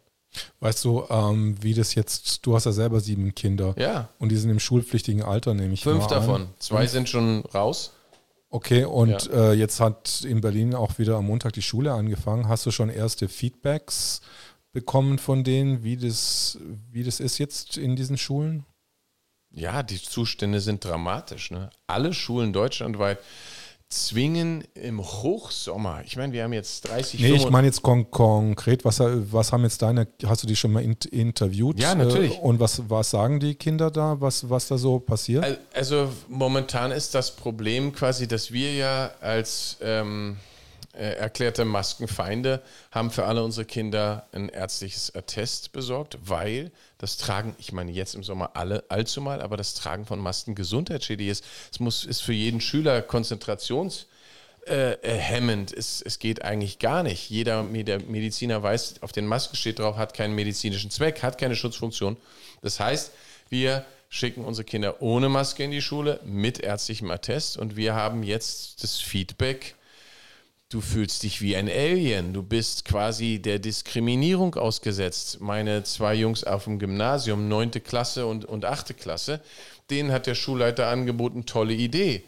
Ihr dürft den Schulhof nicht mit den anderen Kindern betreten. Das heißt, die sitzen im Hochsommer 45 Minuten äh, im Unterricht und dann kommt die große Pause. Alle Kinder gehen mit Maske raus und mein Junge soll alleine im Klassenraum drin bleiben. Weil er nicht, er ist ja eine Gefahr eine Gefahr. Er hat keine Maske. Er darf nicht auf den Schulhof. Hallo. Das passiert in Deutschland gerade.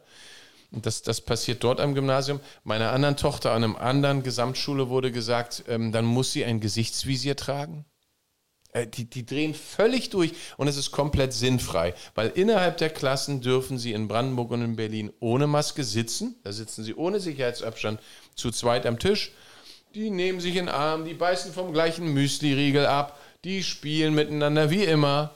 Und dann, wenn ein Schüler ein Blatt verteilen soll, dann soll er nach vorne kommen, mit Maske zur Lehrerin gehen, soll das Blatt mit Maske allen Schülern verteilen und dann darf er sich wieder hinsetzen, die Maske abnehmen. Das heißt, jeder Lehrer in Deutschland muss anerkennen, dass wenn du diese Schulklasse nimmst und es einen realen Virus gäbe, der real Leute anstecken würde, dann hätten sich nach einem Tag alle Kinder angesteckt. Weil die sind zusammen, auch ohne Maske, im Unterrichtsraum. Verstehst du? Hast du auch, Moment, jetzt äh, hast du auch, Jörg, hast du auch äh, ein Kind, das gerade in, in, die Schule geht? Oder sind. Ja, äh, ich habe eine sechsjährige Tochter, die, die kommt jetzt in die Schule. Okay. Aber bei uns in Baden-Württemberg, wir haben da relativ ähm, viel Glück. Also, die war jetzt im Kindergarten, im Waldkindergarten. Das war da ganz entspannt. Ähm, da gab es ähm, nichts mit Mundschutz oder so. Ähm, und wir haben auch ähm, entsprechend viel, ähm, jetzt, jetzt viel Glück, weil äh, die Schulpflicht ist in Baden-Württemberg für nächstes Jahr ausgesetzt, also für das nächste Schuljahr. Meine Tochter kommt jetzt in die Schule und ich werde vorher mit dem Rektor der Schule sprechen und werde ihm auch ganz klar machen, dass meine Tochter alles trägt, aber kein, keine Mund-Nasen-Bedeckung und ähm, das wird sie nicht machen. Und ähm, wenn er meint, er muss das so verordnen, dann werde ich meine Tochter selbst unterrichten. Und das hat meine Tochter auch ähm, schon mir gegenüber ganz cool also, geäußert. Also du meinst, äh, die haben insofern keine Schulpflicht, dass du auch Homeschooling machen kannst, sozusagen. Mhm. Ist es so? So wie ich das verstanden habe, ist das so. Und dann äh, hat meine Tochter auch gesagt, ja, also Mama hat ja auch Homeoffice gemacht. Du, ähm, wenn ich nicht in die Schule komme, dann mache ich halt auch Homeoffice. Ist ja interessant, dass es von Homeschooling auf Homeoffice, äh, nee, von Homeoffice, Homeschooling, das ja dann wieder dieses Schulgebot, was eigentlich hier, ich glaube in Kanada kann man auch ganz normales Homeschooling machen, aber in Deutschland ist es ja, ja war das ja war verboten das quasi, war das ein No-Go, genau. Mhm. Ja. Ja, ja. Aber das ist ein ganz harter Stand. Also wir erleben jetzt auch da, dass die Schulen sich massiv zu einem Werkzeug des bösen äh, Staatsprinzips machen, genau wie es im Dritten Reich gewesen ist. Wenn du dir anschaust, was im Dritten Reich in den Grundschulen und Schulen gelaufen ist, die waren absolutes Staatsorgan. Die haben diese Hitler-Führerlieder den Jungs äh, und Mädchen beigebracht und haben komplett mitgewirkt. Und was hier passiert, Humboldt-Schule, renommiertestes Gymnasium in, in Berlin-Tegel, wo mein, mein Sohn hingeht. Die feiern dass sie motivieren PCR-Teste. Alle unsere Lehrer lassen sich regelmäßig testen. Das heißt, der normale, brave, staatstreue Deutsche, der denkt, ich bin so toll, ich bin so brav, ich mache alles, was man mir sagt. Und ich hatte es vorhin gesagt, die Christen blasen da voll mit in das gleiche Horn. 99 Prozent der Christen, weil in der Bibel steht, ordnet euch aller staatlichen Gewalt unter. Es gibt da zwei, drei Bibelstellen im Petrusbrief, eine in Römer 13, aber jetzt habe ich noch eine Zwischenfrage. Welcher staatlichen Gewalt? Der römischen staatlichen Gewalt oder der jüdischen staatlichen Gewalt? Also in der Bibel ist es tatsächlich, Paulus ähm, sagt das so, er war ja damals im römischen Reich, aber er formuliert das allgemein. Mhm. Jesus sagt eigentlich, gib Gott, was Gottes ist und gib dem Kaiser, was des Kaisers ist. Weißt du, der, Jesus hat diese Aussage gemacht, sagt, mein Reich ist nicht von dieser Welt, ja. Ähm, aber Paulus, Paulus lehrt, okay, die, die, die staatliche Gewalt, der sollst du dich unterordnen. Aber wir haben ja eine ganz tolle, tolle Möglichkeit. Wir leben in einer Demokratie, wo wir Paragraph 20 des Grundgesetzes haben, wo es heißt, alle Staatsgewalt geht vom Volke aus. Und dieses deutsche Volk hat sich auf das Grundgesetz geeinigt. Und das Grundgesetz ist unsere momentan gültige Verfassung. Und wir haben Regierende gewählt auf Basis des Grundgesetzes. Das heißt, unser Vertrag ist, ihr, ihr paar Jungs, 709, vertretet uns, damit das, was wir hier beschlossen haben, stattfindet. Das ist eigentlich die Abmachung. Und diese Jungs dort im Bundestag haben sich nicht an die Abmachung gehalten. Das heißt, diese Leute sind rechtsbrüchig. Aber äh, weißt du eigentlich, ob es da auch ein paar Christen drunter gibt unter diesem Bundestag? Bundestag? Ich weiß es ja nicht. Also ich, ich folge, folge diesem, ja? Es gibt ein paar. Es gibt ein paar. Aber wie gesagt, ähm, soweit ich sehe, Söder nennt sich ja auch Christ. Und ich sage mal, äh, das bedeutet leider, noch gar nichts, wenn jemand sich Christ nennt. Ne? Und, und da. Ja, ist, da, da ist, ist, nicht Lauterbach auch eigentlich Christ? Ich weiß es nicht. Also keine Ahnung, was? Christ kann sich ja jeder ja, nennen, weißt ja. du, das ist ja das Ding. Ne?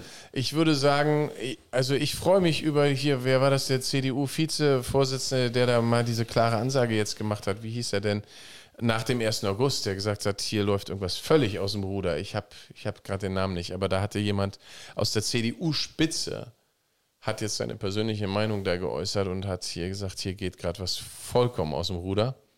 Ach stimmt, er hat verglichen die, ähm, die ähm, Bundespresse quasi mit der Presse der DDR von, Richtig, von genau. 1989 also, quasi ja. äh, im Herbst. Ja, also vor solchen Leuten habe ich Respekt, die für die Wahrheit aufstehen, ne? egal was. Und das eigentlich sollte das ein Christ, sage ich mal, der ein echter Nachfolger Jesu ist, der sollte so leben, dass er gegen Ungerechtigkeit aufsteht. Viele Leute ziehen sich da raus ne, und sagen, wir beten nur, das ist nicht unser Metier. Wir zitieren da gerne, ich zitiere gerne das Gleichnis vom barmherzigen Samariter. Das ist eigentlich das Bild für Diakonie. Ja, das heißt, da wurde ein, ein Mann von Räubern überfallen und der lag am Straßenrand. Und das ist eine, ein Gleichnis, was Jesus erzählt, um den Menschen eigentlich klarzumachen, was ist dein Auftrag? Liebe deinen Nächsten wie dich selbst. Da fragen sie ihn ja, was heißt denn das? Und dann erzählt Jesus diese Geschichte. Und da geht er eigentlich genau auf das Problem ein. Weil er sagt, guck mal, da liegt einer, der ist gerade zusammengeschlagen worden, liegt am Straßenrand. Und als erstes kommt ein Priester vorbei. Und der Priester ist auf dem Weg nach Jerusalem zum Gottesdienst. Und ich, ich sage es jetzt mal in meinen modernen Worten. Er guckt auf die Uhr, sagt, oh, um 10 fängt meine Messe an. Äh, ich habe leider keine Zeit. Ich muss zum Gottesdienst. Und er geht an diesem Mann, der Hilfe braucht, vorbei. Und als nächstes kommt ein Kirchenmusiker, der Levit. Und er sagt, oh, ich habe auch eilig, ich muss zum Gottesdienst, leider keine Zeit zu helfen. Und Jesus sagt, dann kommt ein Fremder, ein Samariter, einer, der eigentlich verachtet war in der Bevölkerung, ja. Sagst immer heute hier, weiß ich nicht, nimm dein Feindbild, was du gerne möchtest, wenn du eins hast. So einer kommt und der tut das, was Gott eigentlich möchte. Der beugt sich herab zu diesem äh, zusammengeschlagenen Menschen, hebt ihn auf sein Pferd, verbindet seine Wunden, ja, reinigt die Wunden und bringt ihn in eine Herberge und bezahlt sogar für diesen Mann, dass der quasi dort, damals gab es nicht so ein Krankenhaus, ne? Das heißt, der kommt komplett für den auf. Und Jesus sagt, das ist Nächstenliebe. Dieser Mann hat sich eingesetzt mit seinen Taten. Ja? Und das finde ich, ähm, das, das ist ein fundamentales Ding für echte Nachfolger Jesu. Wir lieben nicht mit Worten, sondern wir lieben mit Taten. Und wenn irgendwo in der Familie ein Kind missbraucht wird, dann sage ich nicht als Christ, oh, ich bete für dich. Der Herr segne dich. Ja, äh, ich bitte mal Gott, dass er dir hilft. Nein, ein echter Christ, der geht in diese Familie und sagt, das hört hier sofort auf. Und sonst, ansonsten, wenn, wenn das hier nicht sofort aufhört, wird das zur Anzeige gebracht, weißt du? Jemand kümmert sich, ein echter Christ kümmert sich darum, dass Unrecht abgeschafft wird. Das ist, das ist ein echter Nachfolger Jesu. Ähm, Jörg, was hast denn du für äh, als Seelsorger da irgendwie äh, Erfahrungen gemacht in dem Bereich? Ja, also es gibt schon viele Menschen, die total verängstigt sind, die einfach Probleme haben, die ähm, ja nicht weiter wissen, was sollen sie machen, was sollen sie tun, wie sollen sie es machen, wie sollen sie damit umgehen, die alleine gelassen werden, auch von ihren Gemeinden, von ihren Pastoren und von. Warte mal ganz kurz, ähm, er tauscht aus. Ich, ja? Der Ton geht ähm, weiter? Der Ton Ach geht so. weiter, ja, genau. Mhm. Können wir also einfach weiter erzählen. Und ähm, ja, das ist ähm, schon eine große Schwierigkeit. Es ist auch eine große Schwierigkeit, dass viele Ehen ähm, auch ähm, darunter leiden, auch viele häusliche, ähm, viele Kinder ähm, unter diesem, auch unter diesem Lockdown sehr gelitten haben. Mhm. Ich habe das auch so mitgekriegt im, im Kollegenkreis. Also ich, wir sind dann ja trotzdem noch gefahren mit unseren Bussen. Mhm. Wir sind dann mit ohne Fahrgäste gefahren. Wie mit ohne ähm, Fahrgäste? Ja, mit ohne Fahrgäste. Also äh, im Lockdown sind wir weitergefahren. Einfach so? Ähm, der Busverkehr hat ja, ein, hat ja ein, Aber es war kaum einer da. Und es waren keine Fahrgäste da. Und dann sage ich, ich habe immer gebrauchte Luft durch die Gegend gefahren. Ist ja auch mal nett. Also für uns Busfahrer war das echt eine Entlastung. Was? Also ihr seid einfach blind gefahren oder Leer, Leerfahrten gemacht Leer, haben, oder? Ja, also schon als Linie gekennzeichnet. Mhm. Aber ähm, wenn in der Stadt kein Mensch anzutreffen ist, also in der Innenstadt, ja. wir fahren durch die Offenburger Innenstadt mit unseren Buslinien, ja. und wenn da schon kein Mensch anzutreffen ist, dann wird auch auf der Strecke keiner aussteigen. Ich habe immer so ein schönes Sprichwort, das heißt also, wenn wenn drei im Bus sind und fünf aussteigen, müssen zwei einsteigen, ist der Bus leer. Ähm, und so war das auch, ähm, dass, dass, dass wirklich keiner eingestiegen ist, keiner mitgefahren ist. Und, und da auch, auch unter dieser Situation haben viele Kollegen auch gelitten, weil, weil äh, es, da fehlt ja was. Du hast, also, und dann, und dann, wie gehen wir jetzt damit um?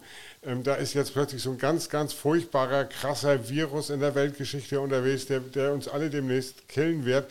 Und wie gehen wir als Fahrer jetzt damit um? Dann hieß es erst von der Geschäftsleitung, die Fahrgäste sollen vorne einsteigen und äh, also wenn sie einsteigen, links am Fahrer vorbei, schnell vorbei, nicht mehr bezahlen.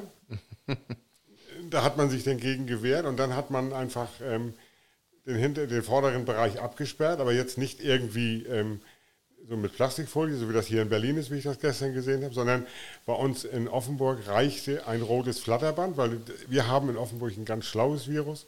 Das weiß nämlich, am Flatterband ist Feierabend, da geht es nicht weiter, auch als Virus nicht.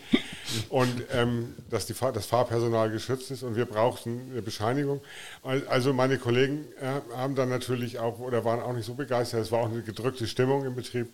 Ähm, so habe ich das eigentlich, eigentlich so wahrgenommen und ähm, nehme das heute auch noch zum Teil so wahr, dass die Leute verängstigt sind, gar nicht wissen, was sie tun sollen. Ja. Aber ähm, ich betracht, bezeichne mich oder meine Familie, wir, wir, wollen, wir wollen Hoffnungsträger sein. Wir wollen Amen. den Leuten die Hoffnung bringen, dass es ähm, eine Instanz überhalb der Regierung gibt, die ähm, für die Wahrheit steht. Und diese Wahrheit will ich ans Licht bringen. Und ich will einfach mit dafür streiten, im Widerstand, ähm, diese Wahrheit ans Licht zu bringen und zu sagen, Leute, ähm, lasst euch nicht veräppeln von einer bunten Regierung, sondern ähm, ähm guckt einfach selber, was, wo es hier nicht stimmt, wo es hier nicht passt. Und, und dann macht euch euer eigenes Bild. Aber äh, ich erlebe das auch so oft bei Diskussionen auf Facebook. Da, da werden mir dann so Bildchen äh, geschickt, ähm, lieber äh, ein Stück Stoff vor dem Mund als ein Zettel am Zeh.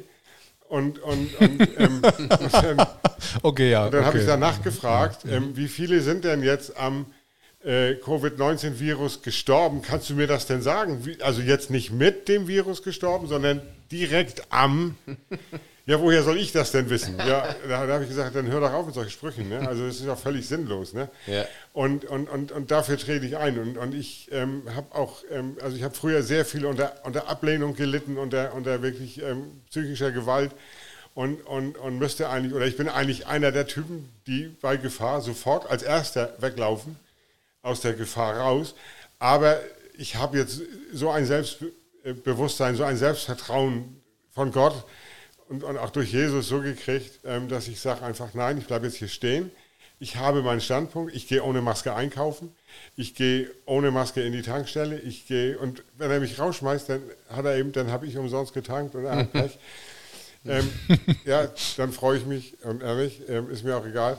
Ähm, aber ich, ich, ich sehe das nicht mehr ein, weil, weil ähm, es, ist, es ist völliger Blödsinn. Es ist völlig, völlig, die, die, die Regierung, ich sehe das so, dass die Regierung am Ende ist, dass sie Angst haben, sie haben Angst und eine Lüge kann sich nur aufrechterhalten, wenn weiter gelogen wird, wenn immer neue Lügen dazukommen. Und das ist das, was jetzt gerade passiert. Und sie haben, ich glaube, ganz tief in meinem Herzen, dass sie Angst haben vor dem, was jetzt auf sie zurollt, vor der, vor der nächsten Demo am 29.08. Ja. Auch von mir ganz, ganz herzliche Einladung zu kommen. Ja. Es wird bestimmt äh, super toll und, und, und dass sie wirklich Angst haben auf das, was jetzt auf sie zurollt und sie überhaupt nicht damit umgehen können, weil sie es überhaupt nicht gewohnt sind, mit solchen Massen von Demonstranten eben umzugehen. Mir ist heute noch was aufgefallen und zwar passieren ja jeden Tag gibt es hier Änderungen. Und zwar äh, bin ich, habe ich vorher noch kurz eingekauft und dann habe ich so zwei Rollplakate gesehen und da stand dran äh, Covid-Seelsorge von 8 bis 24 Uhr offen. Und dann habe ich mir gedacht, so, okay, was ist denn das für eine Art von Seelsorge? Es kann ja wohl keine christliche Seelsorge sein. Also, dass jetzt irgendwelche staatlichen Stellen auch schon Seelsorge übernehmen in Covid-Zeiten, wo scheinbar ist die Kirche ja nicht mehr der Ansprechpartner dazu. Also, es, könnt, es könnte schon sein, dass es von einer diakonischen Einrichtung oder einer kirchlichen Einrichtung war oder Arbeiter Samariter oder so. Die springen ja da alle fleißig mit auf, was die Regierung so anbietet. Und da wird ja auch immer schön viel Sponsoring, ähnlich wie die Krankenhäuser mit den Betten. Ne? Das, äh, also das müsstest du prüfen, aber ich kann mir schon vorstellen, dass. Äh, ich könnte ja mal in den Live-Chat mit reinholen und meine, meine Tage beschreiben, dass ich quasi immer äh, quasi geschasst werde, wenn ich in ein Geschäft reingehe und ja. keine Maske trage. Ich meine, ich ja. weiß nicht, ob die da auch drauf Permanente Ausgrenzung, Nötigung. Es ist also es hat sich so gedreht, das ist ja auch das, was du vorhin mit den, mit den Schülern, ähm, das ist quasi der neue Judenstern ist, du trägst keine Maske. Ne? Und ja. die, ich sage, das Ziel, ich sehe, diese Handschrift ist so krass deutlich, dass der Staat jede Form von Einschüchterung und Unterdrückung übt. Auch mit den Kirchen. Das ist völlig grotesk, was Berlin jetzt erlassen hat. Meine Frau hat es original in der E-Mail gelesen. Ich habe es noch gar nicht genau nachgeprüft, aber ich meine, für Berlin hätte man jetzt eine neue, man durfte ja nicht singen im Gottesdienst, gar nicht. Und die meisten Gemeinden in Berlin haben das mitgemacht und treffen sich in ihren Räumen, um nicht zu singen.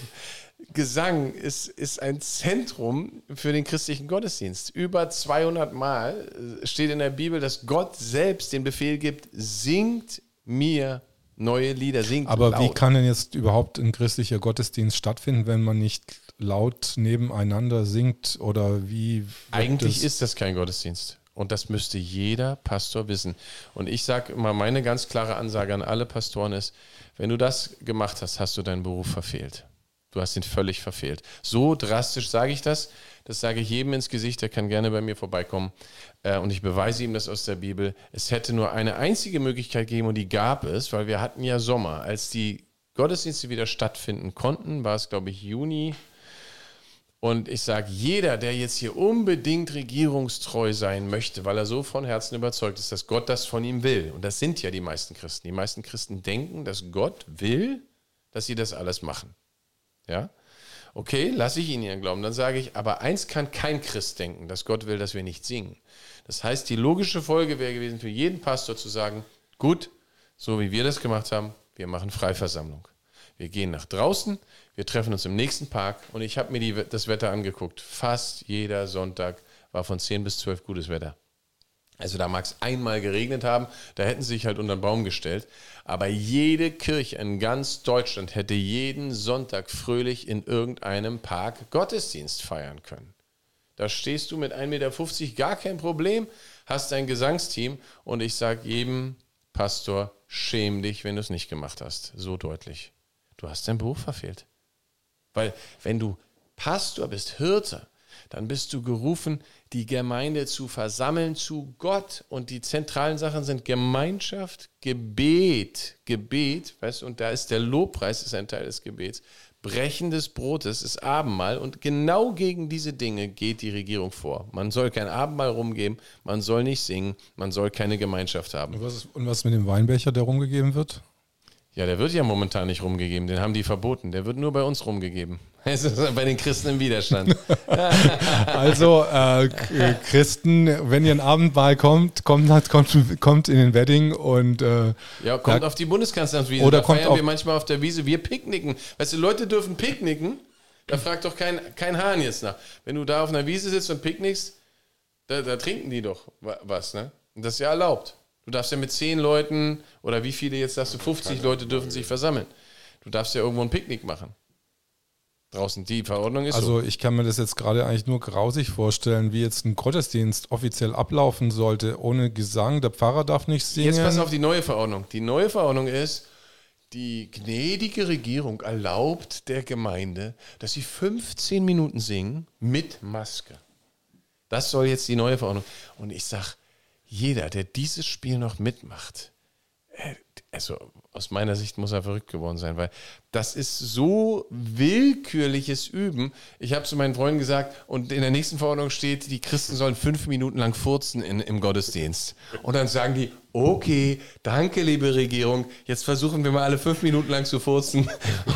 Und das ist dann unser Gottesdienst. Weißt du, ja, so grotesk ist das. Das ist vollkommen verrückt.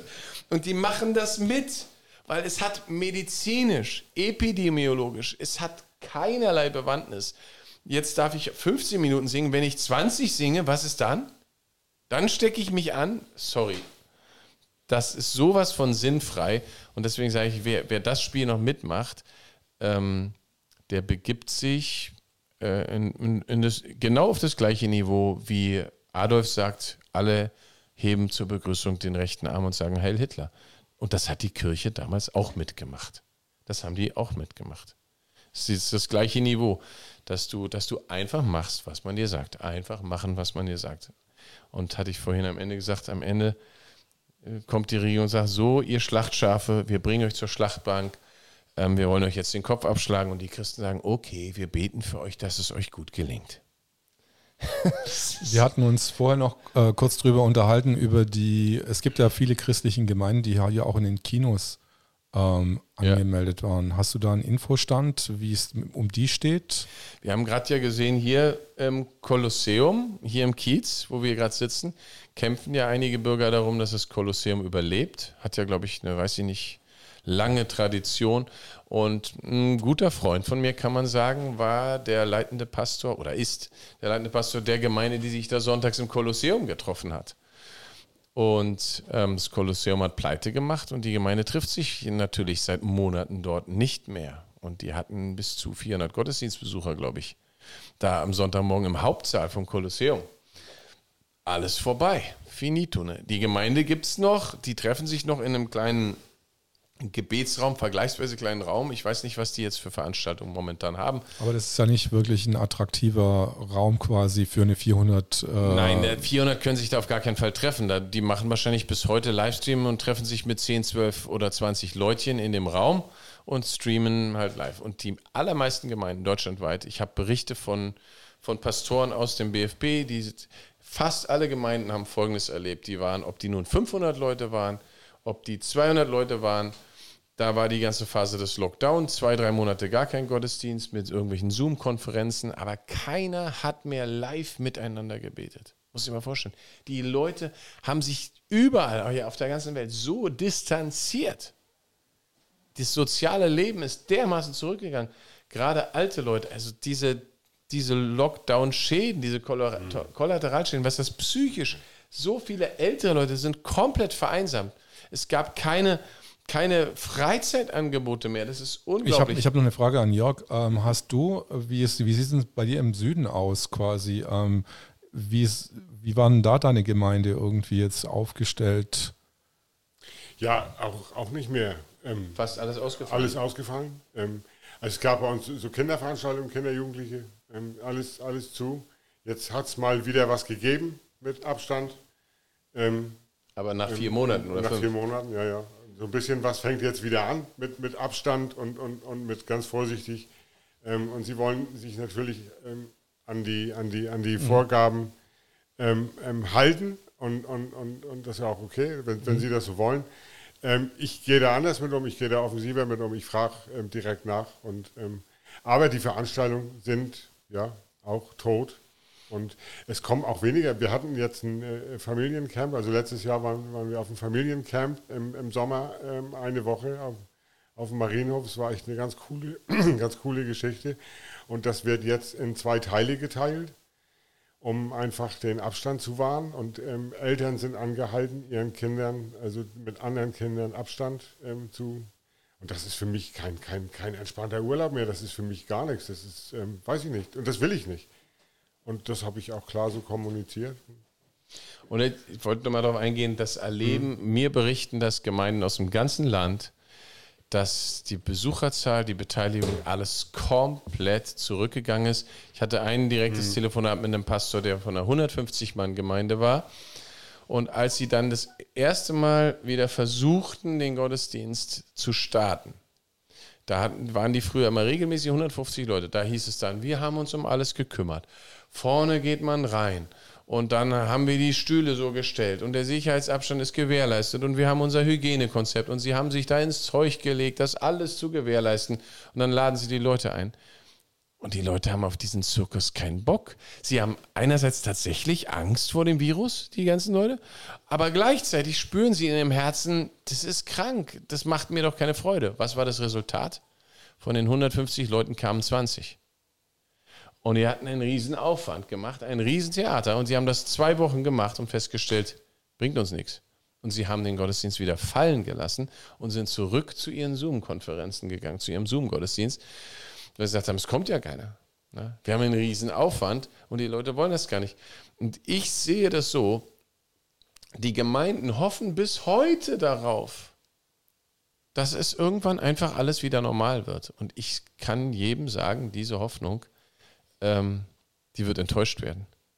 Die einzige Hoffnung, die ihr dann hättet, wäre, euch alle mit dem Impfstoff impfen zu lassen, dem, vor dem wir nur warnen können. Mhm. Wenn es irgendetwas mit einem mRNA-Impfstoff zu tun hat, dann kannst du dafür nur warnen. Und sowieso, wieso solltest du dich, wenn du gesund bist und dein Immunsystem gut ist, gegen etwas impfen lassen, wo du wunderbar mit klarkommst? Das ist also gefährlich. Aber die Regierung arbeitet darauf hin, dass nur Leute, die geimpft sind, quasi diese Privilegien äh, bekommen. Ja? Und dass die Gesellschaft sich teilt und gespalten wird in die Regierungsgenehmigten, die alles brav gemacht haben, und die Verweigerer. Das ist momentan das Gesellschaftsmodell, was entworfen wird. Und wir werden das verhindern. Wir werden das verhindern. Wir werden dafür sorgen, dass das nicht funktionieren wird. Aber ist es nicht so, dass Christlich heißt ja, dass ich ein Herzprinzip habe, dass ich mit dem Herzen bin und das Neue zusammen ist ja das, nee, das, das Neue zusammen ist ja auseinander quasi, dass das sich sowieso schon vom Grundsatz her rudimentär einfach entgegenstellt. Quasi.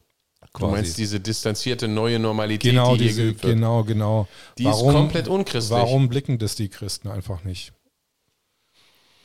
Also ich glaube, dass ganz, ganz viele Christen dass ein, ein weltweiter Geist der Verführung, eine ganz schlimme Verführung, ich nenne das mittlerweile eine okkulte Verführung, die wirklich mit dem Nazi-Geist vergleichbar ist. Du, du fragst dich ja genauso heute, wie konnte das sein? Wie konnte Hitler ein, ein so dramatisches äh, ähm, äh, äh, Ausmaß von Verführung sozusagen äh, äh, freisetzen, dass die Massen ihm so willig, so breit gefolgt sind? Und das, das halte ich für, das, das ist übernatürlich. Man, man berichtet ja auch. Und, und wir haben das Gleiche, dass eine, ein, ein Ausmaß von Verblendung auf den Leuten ist, dass sie es einfach nicht raffen. Sie denken, wir müssen das jetzt alles, alles machen, damit es bald alles vorbei ist. Und dann kehren wir wieder zurück zu dem, wie es halt eigentlich früher war. Und die, die glauben nicht, dass Angela Merkel und, und Co und Bill Gates, die meinen es ernst. Wir richten eine neue Normalität auf. Ah, Jörg hat dazu noch, wollte gerade was dazu sagen, ja? Ja, ähm, wie habe ich das früher wahrgenommen? Ähm, es, es, gab diese Pyramidengemeinden. Also ähm, ähm steht einer an der Spitze, der hat das Sagen. Mhm. Der ist ähm, der Chef im Ring, der, der redet und der predigt und der macht und der hält die ganze Gemeinde zusammen und, und, und alles läuft über den ein an der Spitze. So, und die, die Schlafschafe, die ähm, am Sonntagmorgen im Gottesdienst schlafen, um geweckt werden müssen, wenn Feierabend ist, ähm, wenn der Pastor nach Hause gehen will. Ähm, die motzen oder meutern dagegen nicht auf. Ja? Also die sagen hier nicht, es gibt sowas wie den fünfhelligen Dienst, Lehrer, Härte, Evangelist und was weiß ich nicht alles. Ja? Also das sind ja alles die Dienste, die Gott eingesetzt hat in die Gemeinde und die auch in einer Gemeinde praktisch gelebt werden sollen. So, und das passiert nicht. Es, es gibt einen Chef im Ring, der, der, macht, wie gesagt, alles. So, und, und, und, und es gibt eine Mutti, die macht auch alles. Und wenn mein Pastor derjenige ist, der alles macht, und Mutti diejenige, die alles macht, ja, du, ähm, dann kann ich mich doch ganz bequem zurücklehnen und sagen, für mich ist alles gemacht, ich brauche nicht mehr selber denken, ich brauche nicht mehr selber, sondern ich brauche einfach nur das zu machen, was der Pastor sagt, ich brauche einfach nur das zu machen, was Mutti sagt und dann läuft der Laden. So, und, und, und deswegen ist das auch so, dass die Christen dann dem ganz einfach hinterherlaufen können, weil das sind sie ja so gewohnt es, es, passiert ja nichts mehr. Und das ist genau das, was ich immer schon gesagt habe, an, wenn ich, wenn ich, ich will jetzt nicht, nicht schimpfen auf die Gemeinde oder ich bin denen nicht böse oder so, sondern das müssen sie ja selber wissen. Aber ähm, wenn ich dieses System so einführe in eine Gemeinde, dann muss ich damit rechnen, dass meine Schafe mir blind hinterherlaufen. Und wenn ich links abbiege, dann biegen die auch links ab. Ob ich jetzt da irgendwo die Klippe mhm. runterfalle oder nicht, das ist völlig egal. Die biegen da mit mir ab und dann fallen sie auch die Klippe runter. Weil sie das so gewohnt sind. So. Und, und ich habe immer gesagt, dieser Jesus, den ihr euch hier zurecht bastelt, ist, ist wirklich kein ganz anderer Jesus. Der will ganz was anderes. Der will gar nicht, dass der Pastor alles alleine macht, sondern der will die Last verteilen auf viele Schultern und, und das stemmen. Und der will Teams bilden und der will ja. Nähe, Gemeinschaft, ähm, zusammen weinen, zusammen lachen, zusammen das Leben teilen, das, das Leben teilen, ja, sich in den Arm zu nehmen und, und, und zu sagen, hey, wenn es dir scheiße geht, komm zu mir, wenn es dir gut geht, dann kommst du auch. So. Und, und, und dann haben wir uns lieb und, und, dann, und dann läuft das schon irgendwie. Und dann haben wir mit diesem Jesus Gemeinschaft, wir haben untereinander Gemeinschaft. Und, und genau das ist das, ähm, und das wird einfach nicht mehr gelebt. Auch in der Gemeinde wenig gelebt. Und dann kommt sowas dabei raus am Ende des Tages. Was sind jetzt noch für konkrete Aktionen jetzt von euch geplant, Christen im Widerstand, in Kooperation zum Beispiel mit ähm, Anselm Lenz zum Beispiel? Also äh, wir sind ja, wir nehmen gerade richtig Fahrt auf, sage ich mal. Ne? Wir haben äh, irgendwann gab es so eine Initialzündung, wo ich in einem YouTube-Video einfach gesagt habe, Leute, wir, wir starten jetzt, lass uns vernetzen, wir müssen jetzt aufstehen. Das war, glaube ich, vor knapp zwei Monaten. Und seitdem ist eine Lawine ins Rollen gekommen, wo wir momentan jeden Tag haben wir zehn Leute mehr, die sich uns anschließen. Ne? Ähm, das heißt, wir kriegen gerade, ähm, wir brauchen logistische Hilfe und, und äh, es, wir sind jetzt irgendwie bei 300 Leuten ähm, und alle wollen was machen und wollen äh, sich einbringen. Ähm, es passiert gerade richtig viel, was ich langfristig sehe also was äh, eins von meinen Anliegen ist, wir, wir wollen, das, das erste ist, wir beten. Wir beten deutschlandweit sehr intensiv, sehr klar. Und wir glauben daran, dass unsere Gebete Kraft haben, diese Engel hier einzuladen, von den zwei Dritteln, wo wir gesprochen haben. Und dass wir positive Power im ganzen Land freisetzen. Nochmal, es gibt zwei Drittel Engel und ein Drittel Satansengel, die genau. mit Satans gezogen sind. Also wir sind in der Übermacht. Wir sind in der Überzahl, ja. Wenn wir auf der richtigen Seite stehen, das empfehlen wir, genau. Stellt euch auf die Seite der Liebe, des Friedens, auf die Seite von Jesus. Das, das ist der Hammer, Hammer. Psalm 91 ist auch ein ganz toller Psalm, empfehle ich jedem. Er hat seinen Engeln befohlen, über uns, uns zu behüten. Also für meine Familie ist es basic. Meine Kinder können alle den Psalm 91 auswendig ne? weil wir so durchs Leben gegangen sind. Wir haben mit sieben Kindern, jeder Unfall ist, äh, jeder schwere Unfall ist immer vermieden worden. Also das ist toll. Ne? Meine, meine Tochter ist einmal von einem physischen Engel, als sie in der Grundschule in der zweiten Klasse war, hat ein physischer Engel sie von den Straßenbahnschienen weggeholt. Die Straßenbahn fuhr ein, meine Tochter wollte auf die Schienen und sie hat den Engel gesehen und der Lehrer, der Lehrer hat den Engel gesehen und hat mich angerufen und hat gesagt, ich habe heute ein Wunder mit meinen eigenen Augen gesehen weil die Person danach weg war. Der Engel war plötzlich verschwunden. Der Engel ist zu dem Lehrer hin und hat gesagt, nächstes Mal passen Sie besser auf auf die Kinder. Und dann war der Engel weg und meine Tochter war noch am Leben. Ne? Also solche faszinierend einfach. Also. ja, richtig krass. Also so, meine Tochter hat, konnte, konnte das Gesicht des Engels auch sehen und konnte bezeugen, dass es kein normaler Mensch war. Also dass, dass, dass äh, die Augen etwas ähm, herrlichkeitsverschwommen, sage ich mal, waren. Aber das ist gut, diese, diese Episode. Aber das Wichtigste ist für uns Gebet, ne? weil wir glauben, dass das die mächtigste Kraft ist, die eben stärker ist als die bösen Pläne der Bundesregierung oder der weltweiten eine Weltregierung, eine äh, New World Order Sache. Da sind unsere Gebete sehr, sehr wichtig. Das Zweite ist, was wir machen, ähm, die Vernetzung, dass wir uns einfach gegenseitig ermutigen ne? und dass wir ähm, dann auch auf dem Herzen haben Informationen, also Aufklärungsarbeit, weil es sind so klare wissenschaftliche Fakten, wenn man das Buch von Professor Bhakti und seiner Frau Dr. Karina Reis liest. Das sind ja nur so Ansätze, aber die Fakten sind so offensichtlich und da wollen wir, weil du gefragt hast, eine Aktion.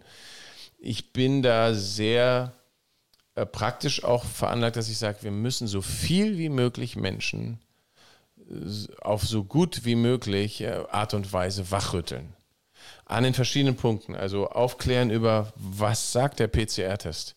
Aufklären, wo sind hier Rechtsbrüche im Staat? Was ist mit den Lockdown-Kollateralschäden? Also alles muss ans Licht. Alles muss ans Licht.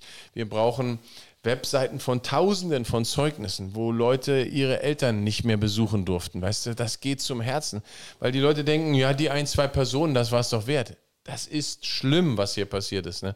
Das heißt, Aufklärung sowohl wissenschaftlich, medizinisch, juristisch, aber auch sozialpsychische äh, Sachen, Aufklärung.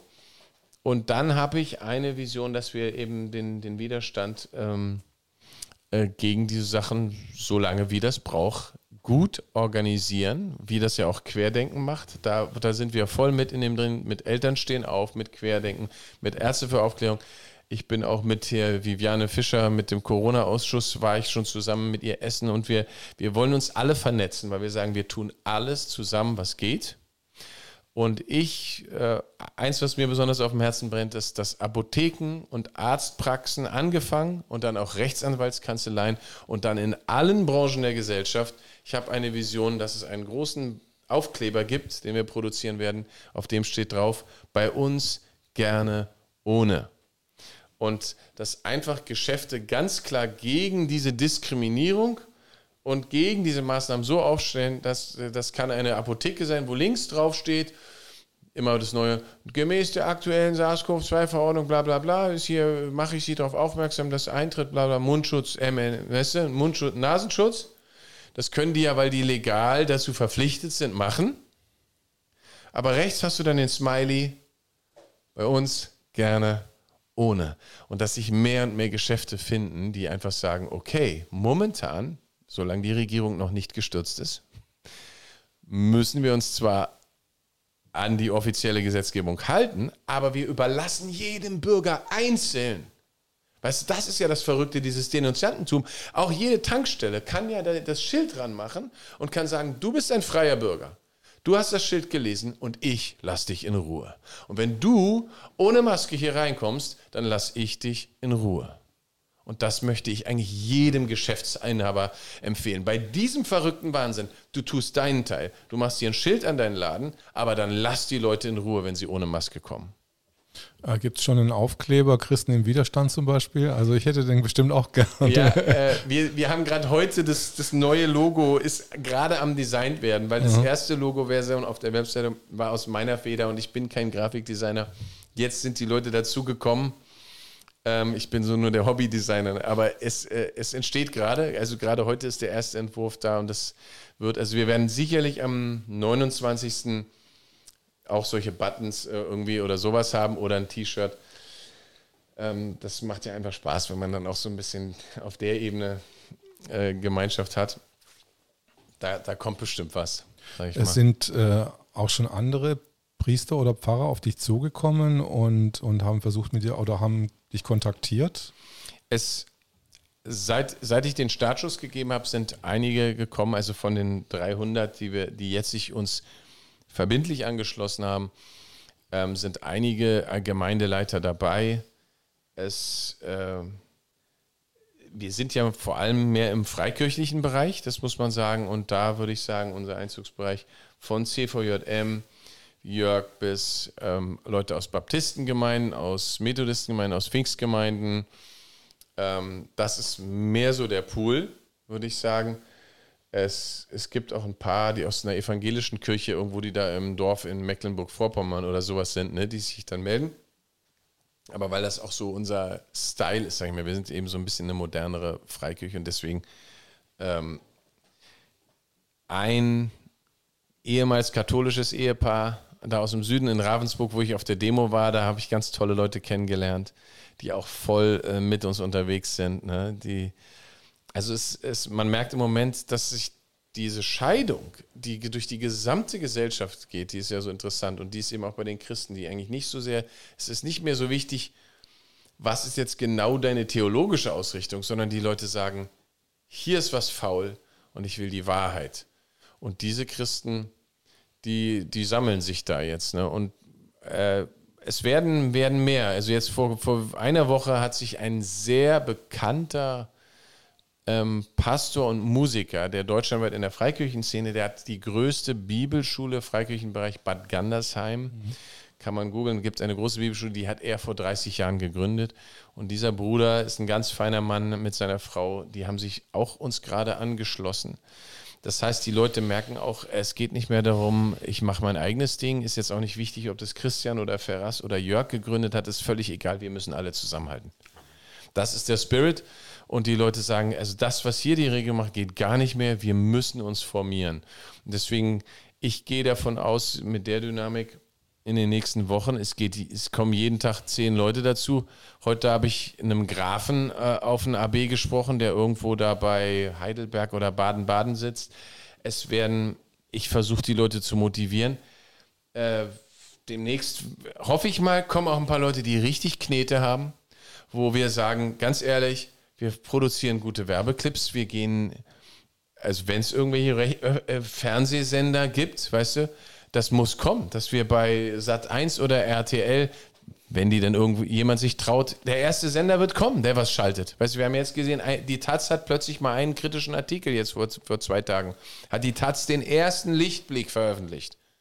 Und wir werden das erleben, dass wir Werbung machen im ganzen Land und Leute überall, wie bei, mit dem Polizeihauptkommissar, dass wir sagen, und, und dazu müssen wir halt auch uns gut organisieren, dass wir gute Broschüren, Internetwerbung, Videoclips, dass wir auf jeder Ebene feuern und sagen, das geht gar nicht und das, das aufdecken. Ne? Also da habe ich auch ein, ein, Herz dafür, dass wir, dass wir möglichst viel Aufklärungsarbeit haben. Und das letzte sind Demonstrationen, dass jeder Einzelne mit seinem Leben demonstriert. Also ich hatte gesagt, Gebet Nummer eins, Vernetzung, Aufklärungsarbeit und dann auch persönlich demonstrieren. Täglich ohne Maske, und bei den Demos. 29.8. ist für uns ein ganz wichtiger Tag. Wirst du da auf der Bühne sprechen? Hast du das schon mit. Bis, bisher bin ich jetzt von Michael nicht gefragt worden. Ich meine ja, dass Michael das organisiert. Das kann natürlich sein. Ich bin da auf jeden Fall zu bereit, sage ich mal, ähm, äh, wenn ihr es erreicht. Ähm, aber mal gucken. Ich äh, muss da mein Ego jetzt auch nicht produzieren. Ich, ich werde jetzt nächsten, nächsten Samstag in, in, in zehn Tagen oder so werde ich auf der Feuchtenburg sein, äh, wo die Geschwister Scholl waren. Aber äh, also du, du, hörst dich jetzt wirklich für mich nicht so an, um dein Ego zu produzieren. Nee, nee, also, nee. nee, nee, ich bin da, also ich brenne dafür. Und ich, ich mache es definitiv, wenn, wenn ich da gefragt werde, werde ich, werde ich was sagen. Und ich, ich würde es auch für wichtig halten. Erstens bin ich fünf Generationen Berliner. Ähm, ich habe was zu der Stadt zu sagen. Und zweitens steh, bin ich, man muss es so krass sagen, in der gesamten Corona-Krise gibt es eigentlich nur, soweit ich weiß, aus dem freikirchlichen Bereich, was ja eine Gruppe von mehreren hunderttausend Christen vertritt. Also sag mal, wenn du all die Freikirchen zusammennimmst, kommst du vielleicht auf 300.000, 400.000 sehr gläubige Leute. Ist ja anders als in der Landeskirche, ne? Äh, wo du sozusagen Karteileichen hast. Bei den Freikirchen sind die Mitglieder auch die, die wirklich jeden Sonntag zum Gottesdienst kommen. Und von diesen 200.000, 300.000 Menschen gab es nur drei Pastoren, die ganz klar den Mund aufgemacht haben. Pastor Czarnke, Martin Baron vom Gotteshaus und mich, die im, im, im Internet ganz klar den Mund aufgemacht haben und gesagt haben, nein. Und wer sind diese, diese anderen beiden? Diese anderen beiden sind auch zwei Geschwister, sag ich mal, Pastoren mehr aus ähm, der eine ganz im Süden und wo ist Gotteshaus genau äh, gelegen? Ich weiß, weiß, jetzt gar nicht, wo der Ort äh, ist. Die sind, glaube ich, irgendwo in der Mitte. Mehr ja, bei von, Kassel da irgendwo. bei Kassel irgendwie, genau sowas. Ähm, mit denen fühlen wir uns sehr verbunden. Wir sind eines Geistes, ähm, empfehlen uns gegenseitig. Ähm, das ist auch, sind ganz liebe Geschwister. Ähm, aber es ist von der Bestandsaufnahme halt äh, krass. Aber wie, wir wären diejenigen, die von der Kirche im Widerstand, sage ich mal, was sagen könnten. Deswegen, ich, ich fände es großartig, wenn, wenn ich am 29.08. da auch was sagen kann oder, oder jemand von uns es ist ein wichtiges Thema. Ne? Und ähm, ich habe es ich hab's total auf dem Herzen. Ich finde, es, es hat mich immer so bewegt, das, das Dritte Reich, die Geschichte, dass ich dachte, ich möchte niemals einer sein, der das mitgemacht hätte. Wo hast du da die Connection her? Warum hast du, hast du gerade dieses äh, Ding, dieses, äh, was hat dich da irgendwie bewegt an dieser, an dieser Dritten Reich-Geschichte?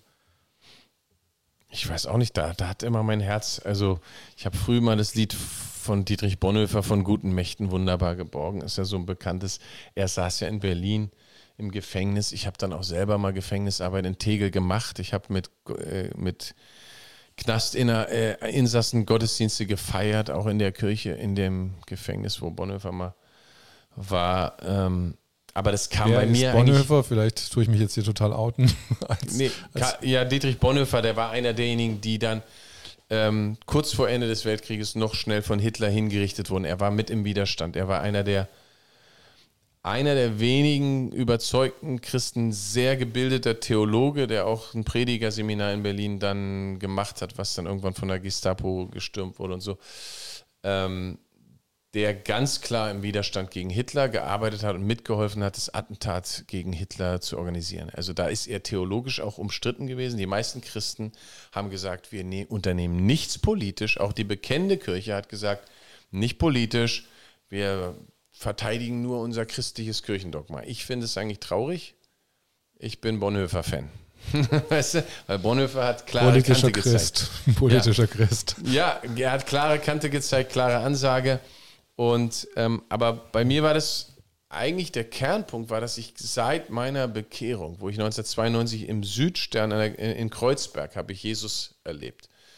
Und ganz kurz danach. Wie ist das da passiert? Wie, ähm, wie, wie, alt, wie alt warst du da? Da war ich 20. Da war ich 20. Und da hatte ich einfach ein ganz krasses übernatürliches Erlebnis mit Gottes Liebe und war wirklich um 180 Grad gedreht. Vorher völlig ungläubiger Heide, wollte von Gott nichts wissen.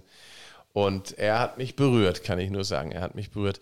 Das könnte ich jetzt lang erzählen, aber ich bleibe mal bei der äh, Frage mit dem, mit dem Dritten Reich. Ja, bitte. Ich hatte wenige Wochen danach, weil ich so erfüllt war mit Wahrheit und mit Liebe. Ich bin durch die Stadt gelaufen, weißt du, als, als 20-Jähriger und ich wusste, Gott liebt jeden Menschen. Jeden, er ist real, es gibt ihn, er liebt jeden, er will jeden zu sich ziehen. Ich war so erfüllt. Meine Eltern kannten mich nicht wieder. Die, die Haus Putzfrau meiner Eltern sagte, was ist mit dem Mann passiert? Die waren also ich habe nur noch in der Bibel gelesen. Gott hat alles neu gemacht, mein Denken. Und dann war ziemlich schnell diese Erkenntnis da krass. Ganz Deutschland ist einem falschen Messias gefolgt. Hitler wollte das tausendjährige Reich aufbauen. Der hat diesen Traum aus der Bibel genommen und die sind ihm alle gefolgt wie ein falscher Messias. Und diese Verführung, das hat mich so bewegt, weil ich dachte, die Leute sind so enttäuscht danach, die Seele des deutschen Volkes ist so gebrochen, jetzt vertrauen sie niemandem mehr.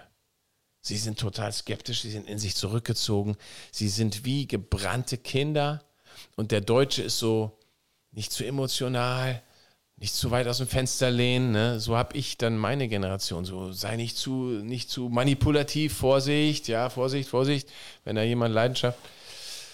Und und das hat mich immer schon bewegt. Und dann habe ich mehr und mehr dafür gebetet und mich auch mit der Geschichte beschäftigt. Ne? Ich bin selber zweimal nach Auschwitz gefahren. Ich bin mehrere Male in Israel gewesen. Das hat mich sehr, sehr bewegt immer. Und dann die Geschichten von Corrie ten Boom ist auch so eine, so eine Person, die hat viele Bücher geschrieben, die haben Juden aktiv versteckt und das Leben gerettet in Holland. Damals eine sehr gläubige Christin. Die sind dann zu zweit, sie und ihre Schwester nach Ravensbrück, da war ich auch in Ravensbrück. Da waren die Tenbun-Schwestern, haben dort Bibelstunden in, dem, in der Baracke gemacht, ja, hatten eine Bibel mit reingeschmuggelt. Und die haben das gelebt, dass sie die Liebe von Jesus mitten im KZ gelebt haben. Und das hat mich schon immer so fasziniert. Ich sagte, das ist, das muss ein völlig anderer Spirit sein. Ich kam damit überhaupt nicht klar mit der Idee, dass irgendwelche Christen da einfach brav so tun, als wenn alles in Ordnung wäre und das ganze Dritte Reich mit. Und das waren, das waren eben leider die meisten. Und das, das hat mich schon immer, ich weiß nicht, ich habe so eine Ader, sage ich mal, auch für Gerechtigkeitsempfinden. Ich dachte, das ist so schlimm, dass Leute, die meinen, sie kennen Jesus, dieses Regime mitgefördert haben. Und die Kirche hat richtig mitgemacht. Ne? Die hat ja die Juden sogar mit verraten. Durch die Taufbücher in den Kirchen haben sich die ganzen Kirchen mit ihren Akten sogar am Holocaust beteiligt, weil sie den Deutschen kenntlich gemacht haben, wer ist denn vom Judentum als Christ übergetreten? Weißt du? Mhm. Die, die waren ja eigentlich verdeckt und nur aus den Taufbüchern konnte man dann kennen, aha, der war ja vorher gar kein Christ. Dann kannte man die Ehepaare, wo, wo sozusagen die Leute noch, äh, ja, also das ist, genau, das ist so eine Episode, sehr bewegend, sehr bewegend. Und das, das brannte in meinem Herzen immer so, dass ich dachte, wenn ich Jesus folge, dann will ich für die Wahrheit stehen und wenn es mein Leben kostet. Ich habe ich hab diese dicke Biografie von Paul Schneider gelesen. Das ist, kann man auch empfehlen. Paul Schneider war ein Pfarrer. Was ist es? Paul okay. Schneider war ein Pfarrer, ich meine auch irgendwo in Süddeutschland, ähm, der von Anfang an absolut kompromisslos, ein evangelischer Pfarrer, der absolut kompromisslos sagte, ähm, Jesus war Jude, Jesus diskriminiert niemanden, das Heil kommt aus den Juden das geht hier gar nicht, wir beteiligen uns an all dem gar nicht. Und er hat ganz klar ähm, in der Liebe gewandelt zu allen Menschen, hat gesagt, das mache ich nicht mit.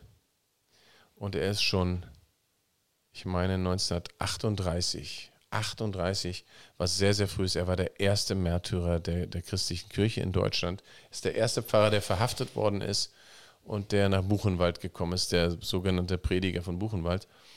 Das heißt, das zeigt mir aber nur mal so, wenn du eigentlich länger als 42 gelebt hast, dann hast du schon was falsch gemacht, so ungefähr. Ne? Also gut, Dietrich Bonhoeffer hat auch länger gelebt, die haben's, manche haben es geschafft. Aber wenn du ganz klare Kante gezeigt hast, dann, dann warst du wie Paul Schneider. 39 war er schon tot. Ne?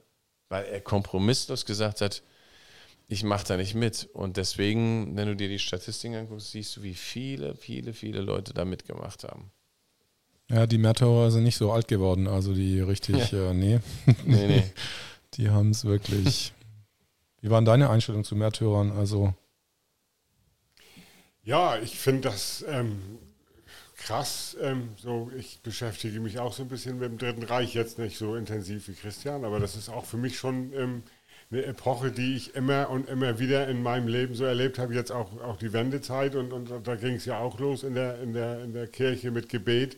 Mhm. Ähm, da fing ja auch ein Pfarrer an ähm, mit Gebet, ähm, diese Montagsgebete. Mhm. Und ähm, ich, ich, ich finde, das, ähm, das treibt mir die Gänsehaut auf den Rücken, wenn ich überlege, dass, dass Menschen im Dritten Reich, ja, also ich war jetzt gerade gestern am, am Reichstag, und äh, das ist so ein, ein Gebäude, da, da habe ich so viel Ehrfurcht vor. Und wenn, wenn, wenn, wenn so gegen diesen Hitler, diese, dieser, dieser brutale, dieser ja, äußerst brutale Mensch. Und, und dagegen traut man sich aufzustehen und zu sagen, ich mache diesen ganzen Zirkus hier nicht mit. Ähm, das ist also allerhöchster Respekt und wirklich allertiefste Verneigung. So tief kann ich mich gar nicht verneigen, wie, wie dieser Mensch. Ähm, ja, ich will den jetzt auch nicht in irgendwelche Himmel heben, sondern Jesus ist mein Herr und, und, und, und fertig. Aber das sind, das sind Leute, das sind echt Vorbilder. Und ähm, dem will ich auch nacheifern. Also ich will mir das auch nicht gefallen lassen, einfach so äh, mit mir machen zu können, was man will. Mhm. Die Zeit ist erledigt. Mhm. Also, wir haben jetzt schon zwei Stunden ja, gemacht. Es ist wieder wie im Flug vergangen irgendwie. Ah, ja, ja, einfach mal, einfach mal angefangen. Ähm, ich würde sagen, ich hoffe, dass du am 29.08. Christian auf der Bühne sprichst. Und sag noch mal kurz deine Kontaktdaten an, beziehungsweise wie man dich denn jetzt erreichen kann. Das, das Beste ist, auf die, auf die Webseite zu gehen oder man kann ja bei meinem YouTube-Channel, der heißt Mandelzweig Medien oder Mandelzweig Video oder irgendwie sowas. Aber mit Mandelzweig findest du das.